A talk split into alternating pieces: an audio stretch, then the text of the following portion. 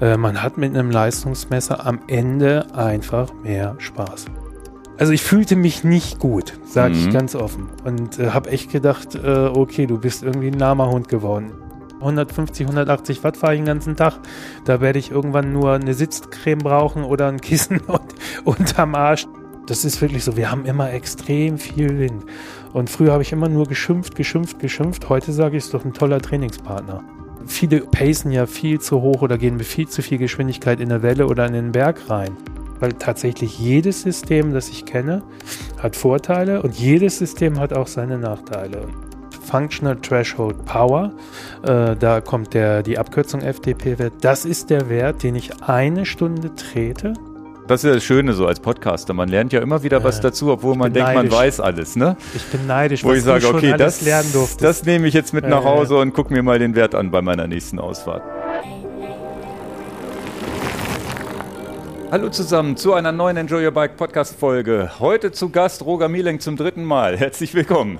Vielen Dank für die Einladung. Und äh, ja, sehr beliebt eine Folgen, zumindest bei YouTube. Die erste Folge, die wir mit der Ernährung gemacht haben, hat jetzt über 55.000 Views schon, wo wir über Squeezy und äh, insbesondere mit dem Wort einfach, glaube ich, viele Leute abholen, weil das Thema Ernährung und Wettkampfernährung wirklich, glaube ich, so einfach noch nie vorgetragen wurde.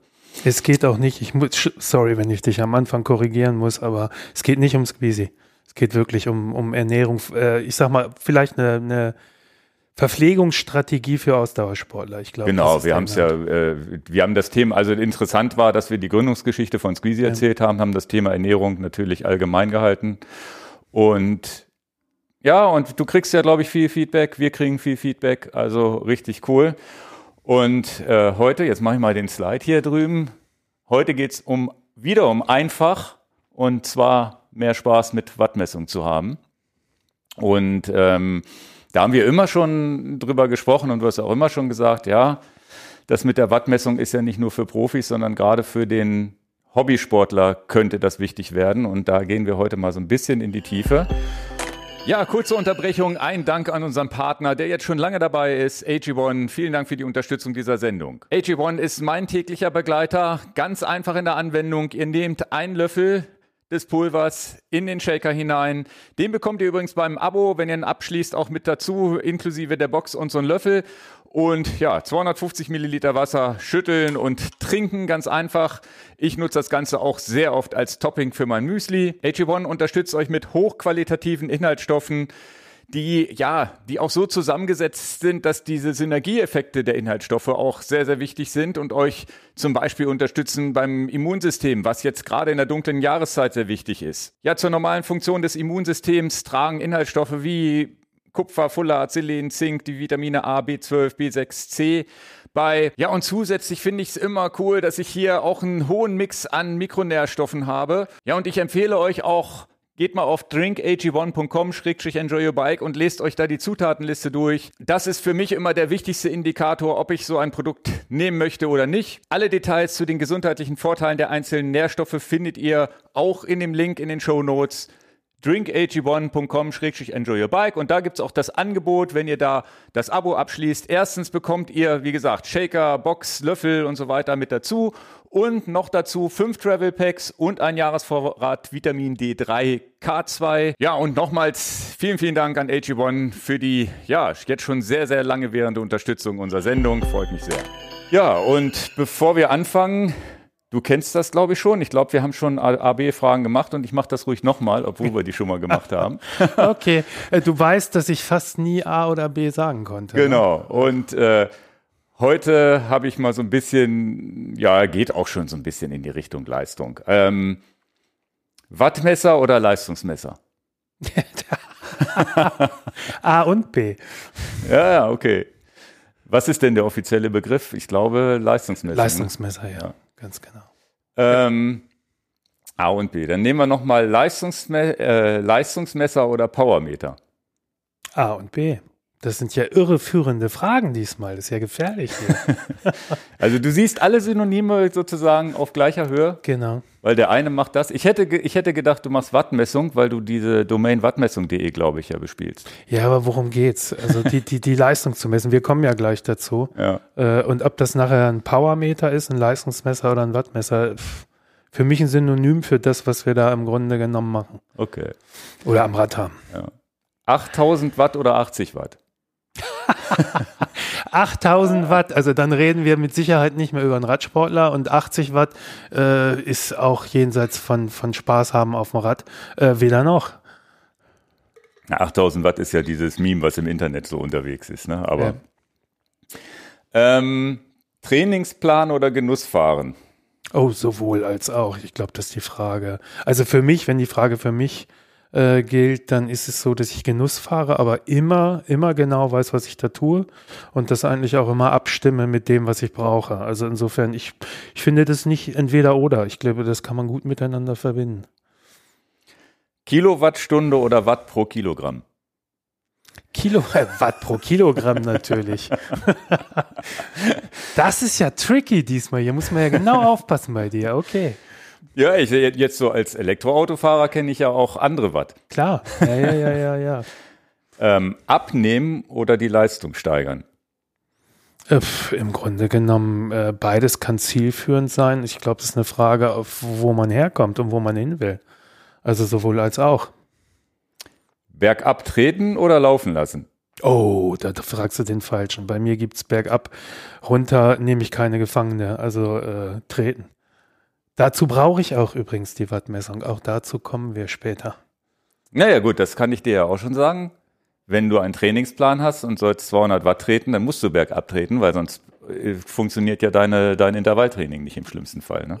Das sind ja auch viele Nullkilometer, die da gefahren werden. Das ist den Leuten teilweise gar nicht klar. Komm, Ja. aber die Themen Ja, ja, gut, wir das mit den sowieso. Null ist meine nächste Frage. Mit Null oder ohne Null? Ich fahre tatsächlich ohne Null. Ähm, das liegt aber daran, dass ich so eingestellt habe, wenn du jetzt mit mehreren unterwegs bist, klar nimmst du auch mal die Füße hoch, bist hinten im Windschatten etc. Äh, ansonsten sind die Werte natürlich sehr verschwommen. Mich interessiert eigentlich mein aktiver Part, mit welchen Wattwerten ich dort gefahren bin. Okay, dann mache ich auch so. Weil, weil, ähm, Da werden weil jetzt sonst, einige. weil der, weil der Durchschnittswattwert dann sozusagen ein bisschen vergleichbarer wird in den Familie, äh, verschiedenen Fahrten. Ne? Da habe ich so das Gefühl. ja, definitiv. Ich glaube, das müssen wir nachher unbedingt erklären, weil so kann keiner was damit anfangen. Nee, nee, das ist ja Ich jetzt auch erstmal nur dieses Warmwerden Fahrer- hier. Genau, ich weiß auch, dass viele Fahrer im Moment noch gar nicht wissen, dass sie es umstellen können. Also Genau. deswegen wird das noch ein Thema werden. Äh, Kadenz oder Puls? Puls ist für mich inzwischen ein reiner Gesundheitsaspekt, natürlich Kadenz. 90 Umdrehungen oder 70 Umdrehungen? Das ist, das, das ist die Frage, da gibt's kein A oder B. Wenn ich Kraft-Ausdauertraining mache, dann natürlich 70 und weniger. Und wenn ich aber normal fahre, ich bin jetzt gerade wieder, ich hab, äh, bin eigentlich auf die äh, 90 wieder gekommen, ist 90 natürlich eine sehr schöne Kadenz, auch gerade im Wettkampf später etc. Dass du die, als wenn du die Fragen voraussiehst. Kraft oder Ausdauer? Das, das, das Wort Kraft, Ausdauer war sofort in der Antwort drin. Ja, ja, ja, ja. Kraft oder Ausdauer. Also ich sage mal, auch das ist natürlich eine Frage, äh, für welchen Sport. Also bin ich Crosser oder Mountainbiker oder bin ich irgendwie Triathlet und will einen Ironman? Ja, du kannst halt auch machen. gucken, was, dich, was du bevorzugt für dich persönlich. äh, sowohl als auch. Okay. Das nächste nämlich genau das gleiche. Sprint oder Kraft am Berg? Ah, Sprint bin ich einfach jetzt mit 57. Ich merke, dass mir die Schnellkraft, also das ist schon hart. Also da sage ich mir, ist mir die Kraft am Berg dann tatsächlich wichtiger. Kilokalorien oder Kilojoule? Kilokalorien ist natürlich wunderbar beim, beim, beim Essen und bei der Ernährung zu beachten. Äh, ist sowieso ein Wert, mit dem ich mich viel beschäftige, dadurch der erste. Okay. PS oder KW? Das ist ja ein und dasselbe. Man muss nur den Umrechnungsfaktor wissen. Nö, hätte vielleicht, hättest, hättest ja vielleicht eine Präferenz haben können. Das eine ist ja Watt Naja, und das andere sind Pferdestärken. Ja, aber das ist letzten Endes, wir sind, also meine Generation, sag ich mal, arbeitet, wenn wir jetzt darüber reden, was hat dein Auto an PS draußen. Ja, ja, Wir genau. reden nicht über KW. Witzig, aber beim witzigerweise gibt's ja beim Fahrrad keine PS. Da reden wir über KW. In Anführungsstrichen natürlich ohne dem K davor. Ja, richtig. Das ist deswegen die Frage, fand ich so Ja, ganz, okay. ganz, ganz Tricky, witzig. tricky. Und witzigerweise bei den Elektroautos gerät PS langsam in den Hintergrund. Da wird mehr über KW geredet als über PS. Da Mhm. Ja. wird dann eher gesagt, so viel, so und so viel KW Leistung hat der Motor und Ja. das wäre umgerechnet PS, ist ganz interessanter Move, dass Ja. vielleicht PS verschwindet in den nächsten Jahren. Ist gut möglich, ja. Äh, runder Tritt oder Wiegetritt? Beides extrem wichtig, gut zu können. Ja, Das ist, das ist wieder keine A und B-Fragen, das ist A und B-Fragen. ja die, soll, die sind ja auch ein bisschen satirisch gemeint hier. Okay. Runder Tritt wird übrigens heute auch noch ein ganz wichtiges Thema. So, nächste Frage. Also ich habe ja äh, Rotor oder Propeller? Ah, der war gut. Äh, dadurch, dass wir äh, seit zwölf Jahren Rotor vertreiben, allerdings läuft das jetzt auch irgendwann aus. Äh, Rotor, gar keine Ja. Frage. Mit Flug habe ich nicht so viel zu tun. Äh, ich bin natürlich sehr rotoraffin. So, letzte Frage. FTP oder FDP? Oh, oh, oh, oh, wann hast du dir diese Fragen überlegt? Äh, gar keine Frage, FTP. Okay. Nee, das äh, deswegen, das waren jetzt, ja, man muss sich, wenn, wenn dich, du bist zum dritten Mal hier, wir haben 100.000 AB-Fragen, glaube ich, schon durch. Ich weiß gar nicht, beim zweiten haben wir, glaube ich, gar keine gemacht, Nee. aber beim ersten Mal, und da kann ich ja nicht nochmal die gleichen Fragen stellen und dann Okay. sitzt man da und überlegt sich, was könnte denn was mit Wattmessung zu tun haben. Okay. Ah, Ich bin jetzt warm. Das hat natürlich auch einen Vorteil. Ja. ähm, an wen richtet sich dieser Podcast? Das ist jetzt mal die, die große Frage, weil wir, du hast den ja schon immer, hast mir schon immer gesagt, wir müssen mal was über Wattmessung machen und zwar abseits von diesem komplizierten, hier so und so muss dein Trainingsplan sein. Und es gibt ja so ein paar Fragen, die man sich, äh, ja, also so ein paar gängige Fragen, glaube ich, die du, also das habe ich dir hab ich von deiner Webseite geklaut, ähm, die du so ein bisschen widerlegen möchtest oder darauf eingehen möchtest. Und das ist so, ich möchte kein Sklave von, also so, sozusagen die Argumente gegen eine Wattmessung ist immer so, ja, ich will keine Wattmessung, ich möchte kein Sklave von meinem Trainingsplan werden. Was soll es mir helfen, wie viel Watt ich treten kann? Verstehe ich mir nicht, verstehe ich nicht, ist mir auch zu teuer. Am Gravelbike im Gelände brauche ich das sowieso nicht. Und ähm, ja, was wäre dein Ansatz, die Leute jetzt zu sagen, hört euch den Podcast an, das ist gar nicht so uninteressant hier über die Leistungsmessung.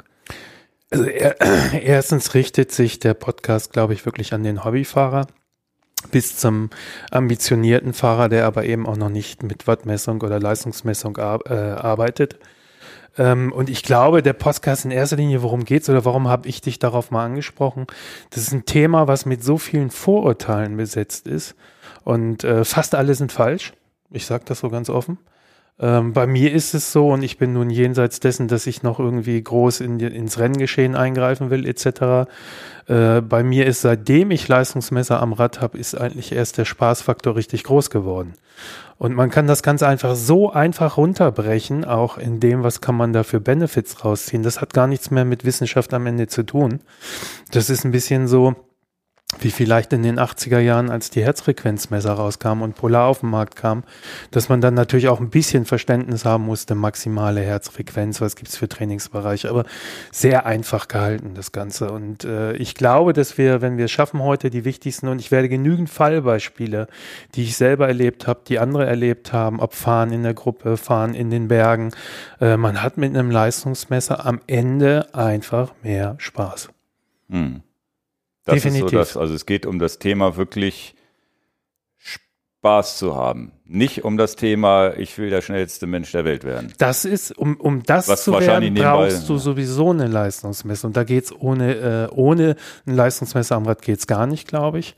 Weil dann musst du dein Training extrem gut steuern. Auch jeder Elitefahrer oder ich sag mal Elitefahrer mit Ambitionen, noch Profi in, in Conti-Kader oder Pro-Conti-Kader zu kommen oder so, äh, die können ohne Leistungsmessung geht das heute gar nicht mehr. Also Genau, das heißt, da ist es gesetzt. da ist es gesetzt. Ja, Äh, definitiv. Wir reden jetzt über die Leute, wo es nicht gesetzt ist, die vielleicht sagen, brauche ich nicht, aber trotzdem ihre Problemchen haben und vielleicht hier und da mal keinen Spaß haben, weil sie im Hungerast hängen oder einfach erschöpft sind. Ja.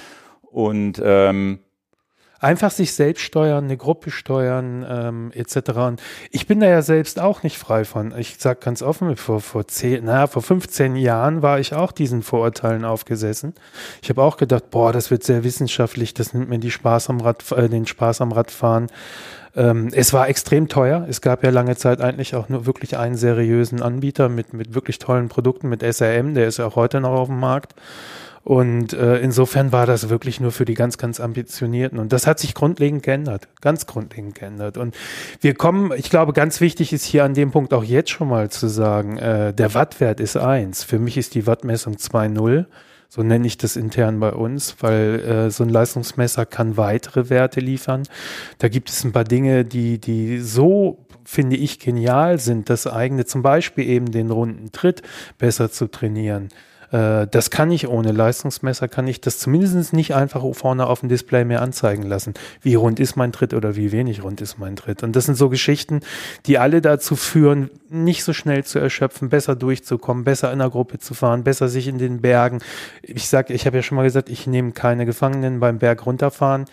Ähm, was heißt es, Berg runter schnell fahren? Das heißt, dass du, wenn du Berg hochgefahren bist, äh, nicht über deine Grenzen hinausgeschossen bist. Wenn du oben bist und hast komplett äh, die Beine dicht gefahren und das Laktat kommt dir aus den Ohren wieder raus, wirst du auch Berg, Berg runter nicht mehr schnell fahren können. Das heißt, die Pacing-Strategie ist extrem wichtig. Kriege ich persönlich, das kriegen Leute ohnehin, ich krieg's persönlich ohne Leistungsmesser nicht hin, werde ich auch nachher erklären. Und ähm wann ist denn das Thema? Weil, wie gesagt, du bist ja ein alter Hase im Geschäft hier und hast ja wahrscheinlich SRM, die Gründungsgeschichte mitbekommen. Wann ist das denn so, dass bei dir der Funke übergesprungen ist? Ist das mit der Vertriebsübernahme von Rotor passiert damals? Das ist Tatsächlich, ja, die, ja. Wo du dann dich damit beschäftigen musstest? Ja. Also mit Rotor kam Seit ich. Wann war das? Wann war das denn? Das ist so 12, 13 Jahre her. Ging ja eigentlich am Anfang erstmal um ovale Kettenblätter, bin ich heute noch ein großer Fan von und Kurbeln, Inlager etc. Und äh, die kamen dann irgendwann mit Wattmesser, wo ich auch gesagt habe, oder Leistungsmesser, wo ich gesagt habe, hm, schauen wir mal, wenn das preislich interessant ist und nicht in dem Bereich von SRM liegt, mit Sicherheit äh, gut. Und dann habe ich natürlich irgendwann sehr früh einen eigenen äh, Leistungsmesser an mein Rad geschraubt und ich glaube, das ging vier Wochen. Hm. Drei Wochen. Ich war so überzeugt. Äh, ich habe das so schnell kapiert, mit welche Vorteile ich eigentlich habe. Ich, es, gab diesen, es gab diesen Moment tatsächlich auf dem Rad, wo ich gesagt habe, boah, Milenk, du bist ein Vollpfosten, du hättest das längst machen müssen. Du hättest längst mal über die Kontakte, die du hast, dir ein SRM kaufen müssen. Auch da so dieses, dieses, der Selbstvorwurf, warum habe ich diesen ganzen Vorurteilen, warum bin ich denen so aufgesessen? Und äh, heute ist es so, ich habe keinen ganz kleinen Fuhrpark, gebe ich zu. Kein Rad, nee, stimmt nicht. Mein altes Eddie Merckx von 1982 äh, mit Kampa Superrekord hat kein Leistungsmesser, wird auch nie ein Leistungsmesser kriegen. Alle anderen äh, Räder haben Leistungsmesser und selbst wenn ich irgendwo hinfliege, ich war jetzt irgendwie kurz mal auf Mallorca, hole ich mir auch da äh, ein Rad definitiv mit Leistungsmesser. Ich will nicht mehr ohne fahren. Mhm. Für mich ist das die, die entscheidende äh, oder der entscheidende, die entscheidenden Werte, die ich vorne, äh, die ich einfach brauche, um, um vernünftig zu fahren und eben auch mehr Spaß zu haben. Über die Tage hinweg auch mehr Spaß zu haben, wenn ich zum Beispiel im Trainingslager bin. Das hat so viele Effekte. Kommen wir zu. Ich will mhm. gar nicht so weit ausholen. Ja, interessant. Rotor war auch mein erster Powermeter. Ja. Ein einseitiger nur Schön. damals, den ja. ich mir leisten wollte, konnte. Und ähm, da bin ich wahrscheinlich ähnlich wie viele damit rumgefahren, habe aber nichts damit gemacht. Habe mich ja. einfach gefreut, dass ich ein Leistungsmesser habe. Und da kommen wir sicherlich auch zu, dass man ja. einfach das Ding dran hat. Und ich, was ich ganz interessant finde, ist mir auch bei der Recherche oder beim Überlegen, so, so die, als ich die Sendung vorbereitet habe, nochmal aufgefallen, dass ja heute das viel einfacher ist, erstmal so einen Berührungspunkt mitzukriegen. Manchmal kriegst du es serienmäßig mit dem Rad, nutze es, nutze es nicht.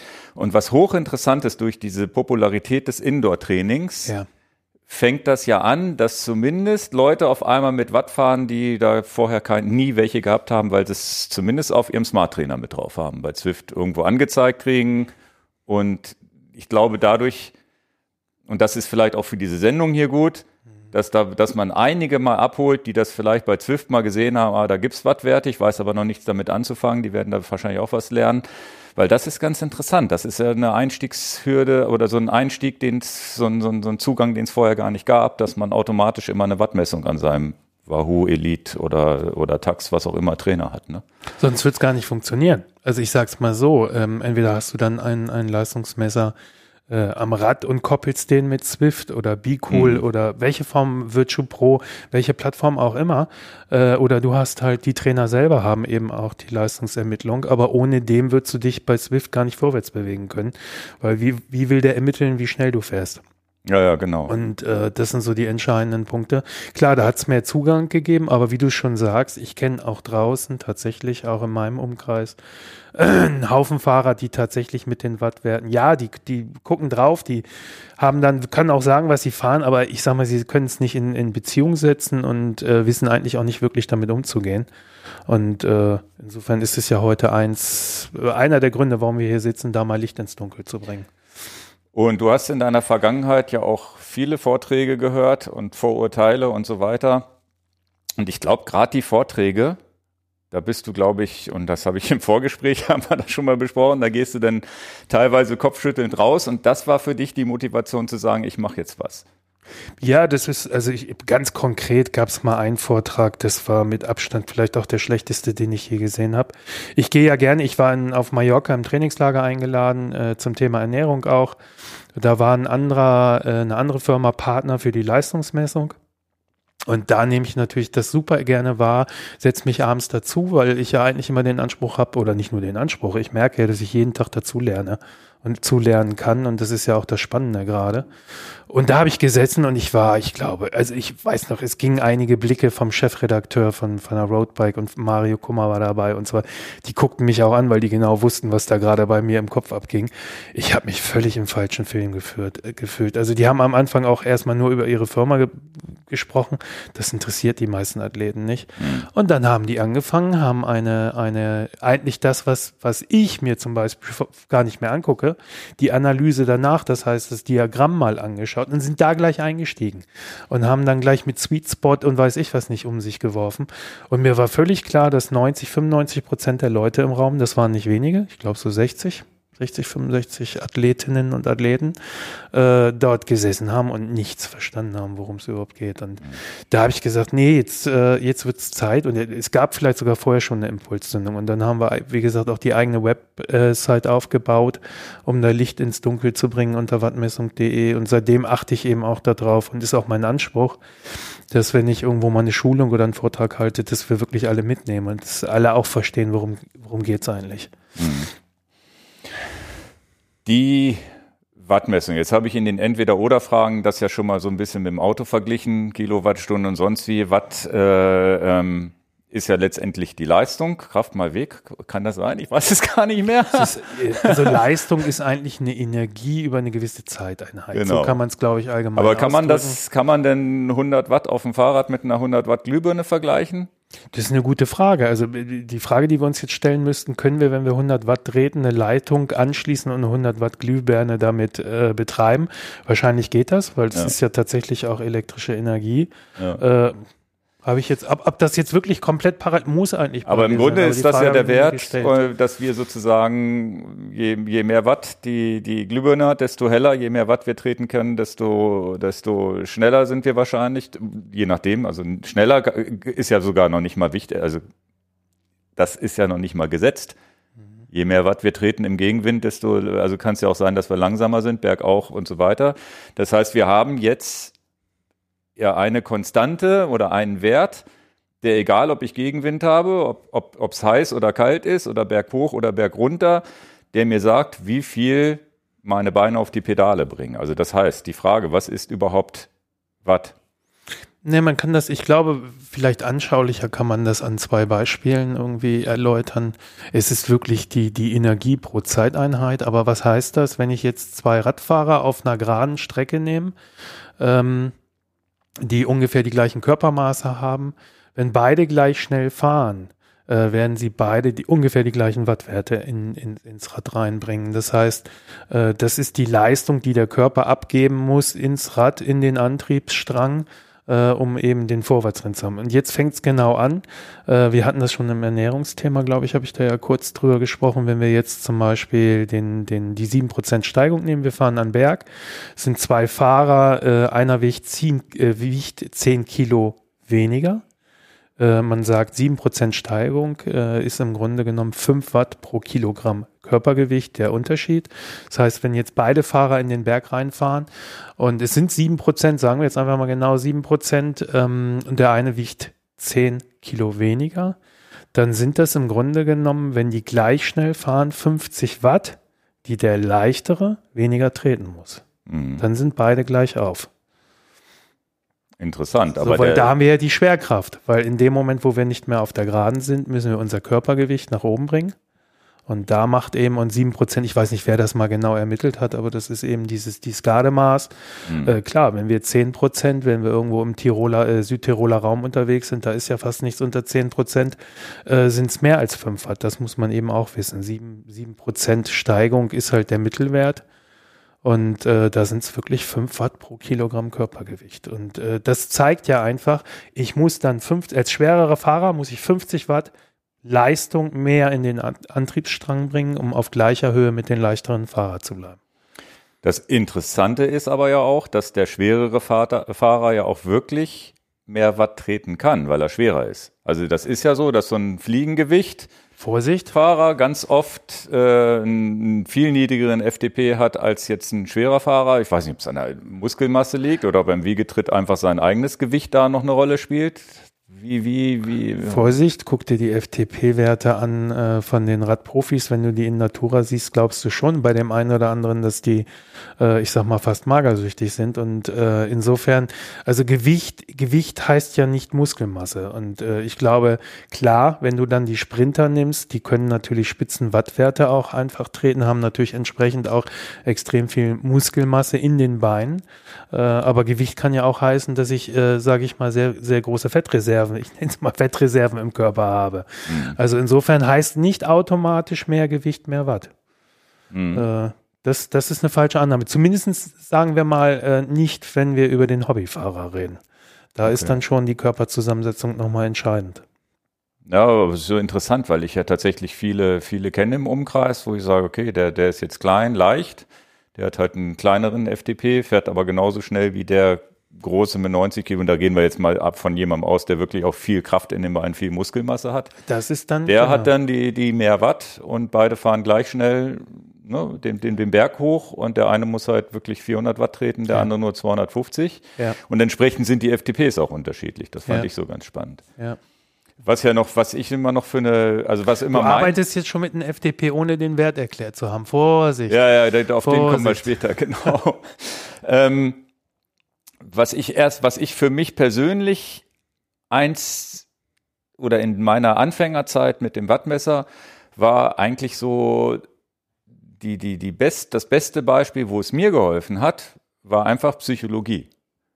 Das heißt, ich bin bei starkem Gegenwind 18 km/h gefahren und habe und hab mich früher schlecht dabei gefühlt und mit dem Wattmesser fühle ich mich nicht mehr schlecht, weil ich sehe, ich trete ja 200 Watt. Jetzt nimmst du mir einen Punkt vorweg. Das ist gemein. Das ist nämlich einer der Benefits, dass das Gegenwind auf mal nicht mehr psychologisch so äh, demotivierend ist, weil mhm. wenn man sieht, was man trotzdem tritt und weiß auch genau, okay, bin sogar im Trainingsbereich, falls man sich jetzt einen Trainingsbereich vorgenommen hat, äh, mhm. ist alles gut. Also insofern, okay. äh, das ist tatsächlich auch ein positiver Benefit, mit Leistungsmesser zu fahren, definitiv. Ja. Also wir haben jetzt ja schon so ein bisschen, je leichter, desto weniger Watt muss ich treten und berghoch. Berghoch und äh, das ist ja das Tour de France Thema, was vielleicht auch mal der eine oder andere in den Medien gehört hat, dass so ein Tour de France äh, Gesamtsieger muss irgendwie 6,5 Watt pro Kilogramm mindestens treten, möglichst leicht sein. Und da ist ja auch momentan wirklich, sehen die Fahrer ja auch viel, viel leichter aus als noch vor 20 Jahren. Also da wird momentan, glaube ich, wirklich am Limit gearbeitet, so leicht wie möglich, ja. so viel Watt wie möglich. Und, ne, und das ist ganz interessant. Die Frage, die ich noch habe, ist, ähm, man kann ja 200 Watt mit 90 Umdrehungen fahren und mit 70 Umdrehungen. Und ich habe immer das Gefühl, das macht einen großen Unterschied. Das heißt, diese 90 Umdrehungen gehen meines, habe ich so das Gefühl, mehr auf den Kreislauf, bin mehr auf der Puste und die 70, die machen eher meine, meine Muskelmüde, obwohl es immer der gleiche Wattwert ist. Also das ist, du hast es genauso genannt, das eine ist Kraft und das andere ist mehr Cardio. Du siehst, das, das hörst du oft auch bei den äh, äh, Journalisten oder bei den, ich komme jetzt nicht auf das Wort, Reportern, Nee, Moderatoren, das ist das mhm. richtige Wort. Mein Gott, war das gerade weg. Wenn du jetzt Eurosport oder so guckst, die dann eben hinten raus beim Tagesklassiker irgendwie dann auch sagen, äh, dass du eigentlich siehst, dass die Kadenz runtergeht, äh, wo dann einfach die Gesamterschöpfung des Körpers einfach eintritt. Mhm. Wenn du eine Erschöpfung der Beine hast, siehst du das eigentlich eher, äh, dass die Kadenz hochgeht. Mhm. Also das ist genau der entscheidende Punkt, auch äh, etwas, mit dem du spielen kannst. Wenn du merkst, dass du gesamt ich sage mal, gesamtkörperlich in eine Erschöpfung gerätst, wirst du automatisch nicht mehr die Kadenz so hochhalten, wirst, wirst runtergehen. Während wenn du jetzt irgendwie, ich sag mal, eine Welle mit richtig Druck gefahren bist, äh, und die Beine richtig schwer sind, aber dein Gesamtorganismus eigentlich noch nicht erschöpft ist, wirst du oben wahrscheinlich einen ganz anderen Gang fahren und eben leicht treten in einer deutlich höheren Kadenz, weil dein Kreislauf kann das, dein Herz-Kreislauf-System mhm. äh, und die Beine können sich wieder locker fahren, weil du dann halt im Grunde genommen nicht über die Kraft kommst. Ja, interessant. Auch da, ganz wichtig, habe ich auch tatsächlich schon in der Gruppe gehabt, dass dann äh, Leute gedacht haben, äh, der Wattwert ist abhängig vom Übersetzungsverhältnis oder sowas. Nee, null. Äh, du kannst, wie du es schon gesagt hast, 200 Watt jetzt nur als Beispielwert, kannst du natürlich irgendwie mit einem schweren Gang fahren und einer, einer niedrigen Kadenz und du kannst genauso 200 Watt fahren mit einer keiner 100er Kadenz und entsprechend äh, einen leichteren Gang. Und am Ende ist auch wieder 200 Watt wenn beide das gleiche treten. Auch da ist, passt ganz gut das Beispiel wieder. Zwei Radfahrer nebeneinander. Einer fährt eine 70er Kadenz, der andere eine 90er. Beide sind gleich schnell. Ich sag mal, gleiche Aerodynamik ungefähr. Ja, mit gleiches Gewicht, gleiches Aerodynamik, dann sind die gleich schnell, egal ob, ob du genau. langsam oder schnell trittst. Genau, und das heißt du gleicher aber. Und du greifst nur verschiedene Systeme an. Das heißt, mit schnellerer Umdrehung eher Herz-Kreislauf, weniger genau. Kraft und das andere, und das, damit kann man ja spielen. Genau. Und ist ja vielleicht auch der eine hat halt die Kraft und noch nicht so den, die Ausdauer und der nächste ja. hat halt die Ausdauer und hat nicht so die Kraft in den Beinen. Ne? Ja, das heißt, so ein Tour de France-Fahrer mit seinen dünnen Beinchen wird wahrscheinlich eher auf Kadenz gehen als auf langsam, ne? Naja, das ist tatsächlich auch typenveranlagt. Überleg mal, wie viele Diskussionen es zu den Zeiten von Lance Armstrong und Jan Ulrich äh, ja, ja. Äh, wie unterschiedlich auch die beiden Fahrerprofile waren, gerade auch in der Kadenz, auch am Berg. Also insofern, ich glaube, das, das ist tatsächlich, da müsste man dann nochmal tiefer reingehen, führt hier heute völlig ist, in die falsche ich, Richtung. Aber auch typ 1, Typ 2 Muskulatur und so weiter und so fort. Wie stark ist was ausgeprägt äh, und, und, und. Also das sind, glaube ich, ganz, ganz viele Faktoren, die da eine Rolle spielen. Dann ist aber ja der Tipp für den Fahrer da draußen, macht euch keinen Kopf, wenn ihr nur 85 statt 90 tretet, weil ihr vielleicht gar nicht dafür gemacht seid, 90 oder 95 oder 100 zu treten. Genauso wie andere Leute sagen, ich kenne auch Leute, die sagen, sie müssen 95 treten. Das alles andere macht keinen Spaß. Also sich da ruhig so ein bisschen auf den Körper hören wahrscheinlich. Ne? Ich sag sogar, also ich bin jetzt gerade wieder dabei, mit höherer Kadenz zu fahren äh, und bin da auch sehr zufrieden, was ich äh, mit dem, was ich jetzt schon erreicht habe. Ganz wichtig, wenn du jemanden sagst, der der überhaupt noch keinen sauberen Runden tritt, Runtertritt ist ja immer, ne, kommen wir später zu, aber der das noch nicht hat, der eigentlich nur, nur tritt und nicht zieht, äh, das wird sehr schwierig. Da siehst du sofort, dass der anfängt in der Hüfte schon zu wippen ab einer gewissen Kadenz. Mhm. Da macht es gar keinen Sinn, dass der das tritt, weil das ist auch irgendwann für den Rücken etc. nicht mehr gesund. Und äh, insofern ist das auch schon, wer kann das noch sauber treten? Welche Kadenz kann ich sauber treten? Und wie weit ist mein Zugverhältnis im, im Bereich äh, des Tritts auch ausgeprägt? Kommt aber auch ja. später nochmal als Thema, weil man das auch über ein äh, Leistungsmesser in vielen Fällen auch ermitteln kann. Da sind wir dann beim Thema Wattmessung 2.0. Ja. Die, die große Frage, die natürlich jetzt und die wir auch in den AB-Fragen schon hatten, ähm, warum nehmen wir dann nicht einfach den Puls dazu? Oder, oder was ist der Nachteil oder was ist der Vorteil Watt gegenüber Pulsmesser? Ich glaube, das fängt an und ich glaube, viele, die schon mal so ein Jedermannrennen gefahren haben, kennen das. Äh, unsere Herzfrequenz ist, ist so unterschiedlichen äh, Faktoren, äh, von so unterschiedlichen Faktoren abhängig. Wenn ich zum Beispiel extrem nervös bin, äh, an der Startlinie stehe bei einem Rennen, dann ist die auch mal 10, 15, 20 Schläge über normal. Ähm, die ist abhängig davon, wie viel Koffein oder Tein habe ich zu mir genommen Ähm, das sind so, so zwei ganz typische Faktoren, die ist abhängig von der Temperatur. Was ist für eine Temperatur draußen? Äh, das ist ein Wert, der, der, der sehr, sehr schwankend ist. Und äh, dann ist es noch so, das ist, ähm, oh, da müsste ich eigentlich mal einen Kardiologen fragen. Das ist ein spannendes Thema. Ich glaube ja immer noch, dass es auch von der Herzgröße oder dass die, die Herzgröße der größte oder wichtigste Parameter ist. Bei mir ist es zum Beispiel so, dass meine Herzfrequenz viel zu träge ist, indem, wenn ich jetzt eine Welle hochfahre, lass es eine 500 Meter Welle sein, dann habe ich vielleicht oben äh, am Ende der Welle, wenn ich eigentlich aufs Flache schon wieder komme, die Herzfrequenz, die eigentlich meiner Leistung entspricht. Mhm. Das heißt, bis die überhaupt mal da ist, entsprechend, dass sie der Leistung entspricht, bin ich eigentlich schon wieder aus, aus der Welle raus. Das heißt auch zum Beispiel, die, die, das wirkliche Intervalltraining ist damit bei mir zum Beispiel gerade mit meinem Herzen gar nicht möglich. Also da gibt es teilweise Versatz von ein, zwei Minuten, habe ich schon erlebt. Also das ist, merke ich auch, wenn ich meine maximale Herzfrequenz mal ermitteln, wär, äh, ermitteln möchte, da muss ich mich richtig anstrengen und mir richtig überlegen, wie ich das genau mache. Mhm. Äh, wie lange halte ich das durch, ne? auch über eine Steigerung etc. Und das sind so Geschichten, die Trägheit des Herzens alleine äh, ist einfach viel oder führt dazu, dass das zur Steuerung beim Fahren viel, viel, viel zu ungenau ist. Ich habe das ja bei dem Ernährungsvortrag auch gesagt, ich nutze trotzdem Herzfrequenzgurt. Ich nutze den wirklich mehr aus gesundheitlichen Aspekten. Ich gucke halt, falls die zu hoch ist, schon am Anfang und sich tatsächlich in der ersten halben Stunde nicht senkt, fahre ich meist nach Hause. Meist ist es dann auch so, dass ich einen Infekt im Körper habe äh, und da einfach extrem vorsichtig bin. Oder was ich eben auch festgestellt habe, bestimmte Medikamente äh, beeinflussen den Fettstoffwechsel. Habe ich eben auch festgestellt, dass dann nach anderthalb, zwei Stunden wirklich bei mir die Herzfrequenz, buff, gar nicht mehr runterging und ich wirklich in einem ganz anderen Bereich war. Und das sind so Geschichten, die ich da gut drüber ablesen kann, aber selber zur Steuerung des Fahrens nicht geeignet. Für mich nicht geeignet und für viele andere meine ich auch nicht geeignet. Also das ist, das ist ein grober Anhaltswert, äh, aber auch nicht mehr. Hm. Was mir noch aufgefallen ist, mit den zwei Fahrern, die nebeneinander fahren, wo man eine Trainingssteuerung macht und sagt, du, ihr beide tretet jetzt 200 Watt, dann sind die ja gleich schnell. Wir haben einen, man kann sich unter den Fahrern vergleichen ist jetzt für den Hobbyfahrer, für, na gut, wahrscheinlich oft auch viel zu wichtig. Ich bin schneller als der andere oder ich trete mehr Watt als der andere. Das wird, ist ja schon eine Nummer, wo der ein oder andere versucht, sich zu vergleichen. Aber im, im, im Profisport kann man ja genau sagen, okay, zwar, ich muss halt, da geht's ja dann um höhere Werte vielleicht, ne, wo ich sage 300 Watt, die muss ich jetzt äh, treten können.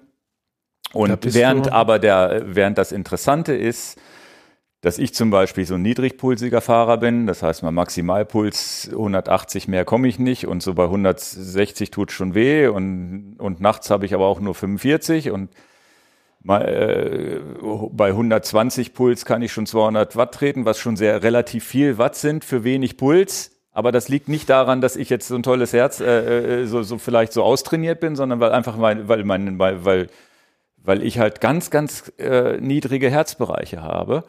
Während der Fahrer neben mir fährt 140 und für den, der, für den fühlt sich das genauso entspannt an, weil der einfach viel mehr Schläge braucht oder ein anderes Herz hat. Also das finde ich immer noch interessant, dass das überhaupt nicht vergleichbar ist. Wenn ich jetzt mit einem Freund nebeneinander fahre und der fährt 140 Puls und ich 120, kann er trotz nur 120 kann er trotzdem der stärkere Fahrer sein, weil die Pulswerte einfach nicht untereinander vergleichbar sind. Nee, das ist also letzten Endes müsstest du die Bereiche dann vergleichen, weil wie du es schon gerade gesagt hast, du hast eine 180er maximale Herzfrequenz, vielleicht hat der 200 210. Und schon sind die 140 von ihm ein Äquivalent zu deinen 120. Genau. Also das ist, da sind wir tatsächlich ja auch äh, vorgeprägt, äh, ich, mit Sicherheit über die Gene gesteuert. Wann haben wir angefangen, Sporte zu machen? Wie haben wir den Sport betrieben in jungen Jahren, als das Herz auch gewachsen ist, etc. Es ist ja auch, ähm, letzten Endes gibt es ja eigentlich diesen Wert, dass die maximale Herzfrequenz äh, 220 minus Lebensalter ist kann ich einfach nur sagen, passt bei mir auch nicht. Äh, definitiv gar nicht, bin ich deutlich zum Glück drüber. Und ähm, stimmt.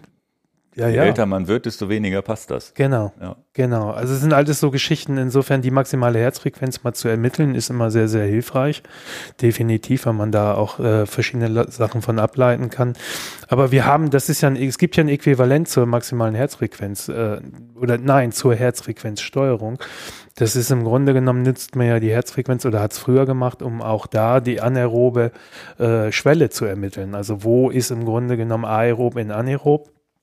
Und das ist im Grunde genommen sehr, sehr nah auch an dem FTP-Wert, zu dem wir später kommen. Mhm. Wir, eigentlich müssen wir, glaube ich, wieder zurück, weil jetzt touchen wir schon hier das ein oder andere Thema an, bringen irgendwelche Begriffe, die, glaube ich, dann wieder einige gar nicht verstehen. Deswegen würde ich, glaube ich, ein ja. Stück zurück wollen. Die, ähm, die, das, eine, eine letzte Sache noch, die war sicherlich, die schreibe ich hier beim FDP-Wert auch nochmal als, ähm, Zusatzinformation mit da, rein. Darf ich noch eine Zusatzinformation bringen? Ich ja. war auch gerade am, am Wochenende war ich in Euskirchen auf einer Trainertagung, Lauftrainertagung vom Laufcampus. War sehr gut, war eine Frauenärztin, die auch einen Vortrag gehalten hat, die hat das auch nochmal untermauert. Äh, die Herzfrequenz zum Beispiel, wir Männer haben es da noch einfacher als die Frauen, äh, weil die Herzfrequenz zum Beispiel bei, den Frauen auch zyklusabhängig ist. Mhm. Also da die Herzfrequenz für Steuerung zu nehmen, ist noch mal schwieriger als bei uns. Äh, weil die tatsächlich nach dem Eisprung geht die Herzfrequenz und die Körpertemperatur hoch. Ne? Das sind alles Geschichten, die man dann eben auch äh, berücksichtigen müsste. Also insofern, und der Wattwert, ich sag mal, das, was wir ins Rad reingeben, was ermittelt wird, äh, das ist der Wattwert. Da hatte ich übrigens äh, das. Äh, Mache ich jetzt mal ruhig hier im Podcast, weil nach dem Podcast vergesse ich dir das zu erzählen okay. und vielleicht weißt du das auch schon weil wir ja auch über Energiezufuhr, Nüchterntraining und sowas gesprochen haben. Und da ist äh, das Thema Frauen wohl so, im Zyklus wäre das komplett kontraproduktiv oder wäre ist, ist sogar schädlich, Nüchterntraining zu machen. Habe ich im zweiten Podcast erklärt, warum. Ja, und äh, weiß ich gar nicht. Äh, dann erinnere ich es nicht, aber das Interessante war, das ja. wusste ich so vorher nicht, dass der Körper sich auf eine Schwangerschaft vorbereitet und bewusst äh, und, und wenn man ihn dann ins Energiedefizit bringt, also der ist eigentlich okay. da, darauf ausgedacht, Nach ich muss Eisprung. den Körper jetzt mit Energie ja. versorgen, ja. weil ja eine Schwangerschaft kommen könnte. Ja. Also diesen Punkt hatte ich noch nicht gewusst. Den hat mir ein okay. anderer Podcast Das ist, das ist tatsächlich, man hat ja bis, bis zum Eisprung, nicht Mann, sondern Frau hat, muss man hier mal äh, deutlich sagen, hat bis zum Eisprung ist die Frau eigentlich in so einer anabolen Phase, da kann sie aufbauen, trainieren. Während des Eisprungs ist sie eigentlich am, am belastbarsten und äh, mhm. tatsächlich tatsächlich kann am meisten Energie abgeben und danach ist genau die andere Phase. Ja. Genau richtig. Das stimmt, wobei die Gefahr beim nüchtern Training tatsächlich, und ich hatte es im zweiten Podcast erklärt, äh, das Cortisol ist. Äh, mhm. und äh, im Grunde genommen die ganzen Hormonwerte aus äh, äh durcheinander geraten. Und das ja. ist tatsächlich eine Gefahr. Aber das war so ein ganz interessanter Podcast, der ist auch noch nicht veröffentlicht, der kommt erst noch. Wahrscheinlich nach deinem. Ich habe jetzt hier zwei, drei Gäste äh, parallel okay. äh, aufgenommen. Okay. Spannend, spannend. Ähm, ich habe noch das Thema ähm, Pulswert in Relation zu Watt. Das können wir verschieben, indem wir sagen, wir gucken später mal, wie wir unseren Wattwert ermitteln oder wo wir wissen, dass wir da vielleicht nochmal drauf zurückkommen, weil den halte ich für wichtig. Da halte ich Puls wieder für wichtig. Und ich glaube, das ist auch so dieser Indikator, weil du ähm, wenn du jetzt sagst, oh, mein Pulswert ist zu hoch, dann wirst du ja wissen, ich trete jetzt so und so viel Watt und normalerweise ist mein Puls nicht so hoch, wenn ich so und so viel Watt trete. Das heißt, da wird der Puls ja dann doch wieder wichtig. Richtig. Ich selber habe das jetzt auch, habe vor zwei, drei Wochen Corona gehabt und sehe auch, mein Puls ist 10, 20 Schläge höher bei der und, und habe auch eine, eine Trainingspause gehabt. Das heißt, ich habe zwei, zwei Faktoren, die mich ein bisschen schwächer gemacht haben, wo ich sehe, oh, mein Puls ist jetzt höher, als er äh, vor meinem Urlaub war. Ne? Und das, das, da kommen wir vielleicht später nochmal drauf zurück, würde ich ja, sagen. Ja. Ähm, was wäre der nächste Punkt? Ich habe hier Stichpunkt nochmal typische Wattwerpe, Watt pro Kilogramm Körpergewicht.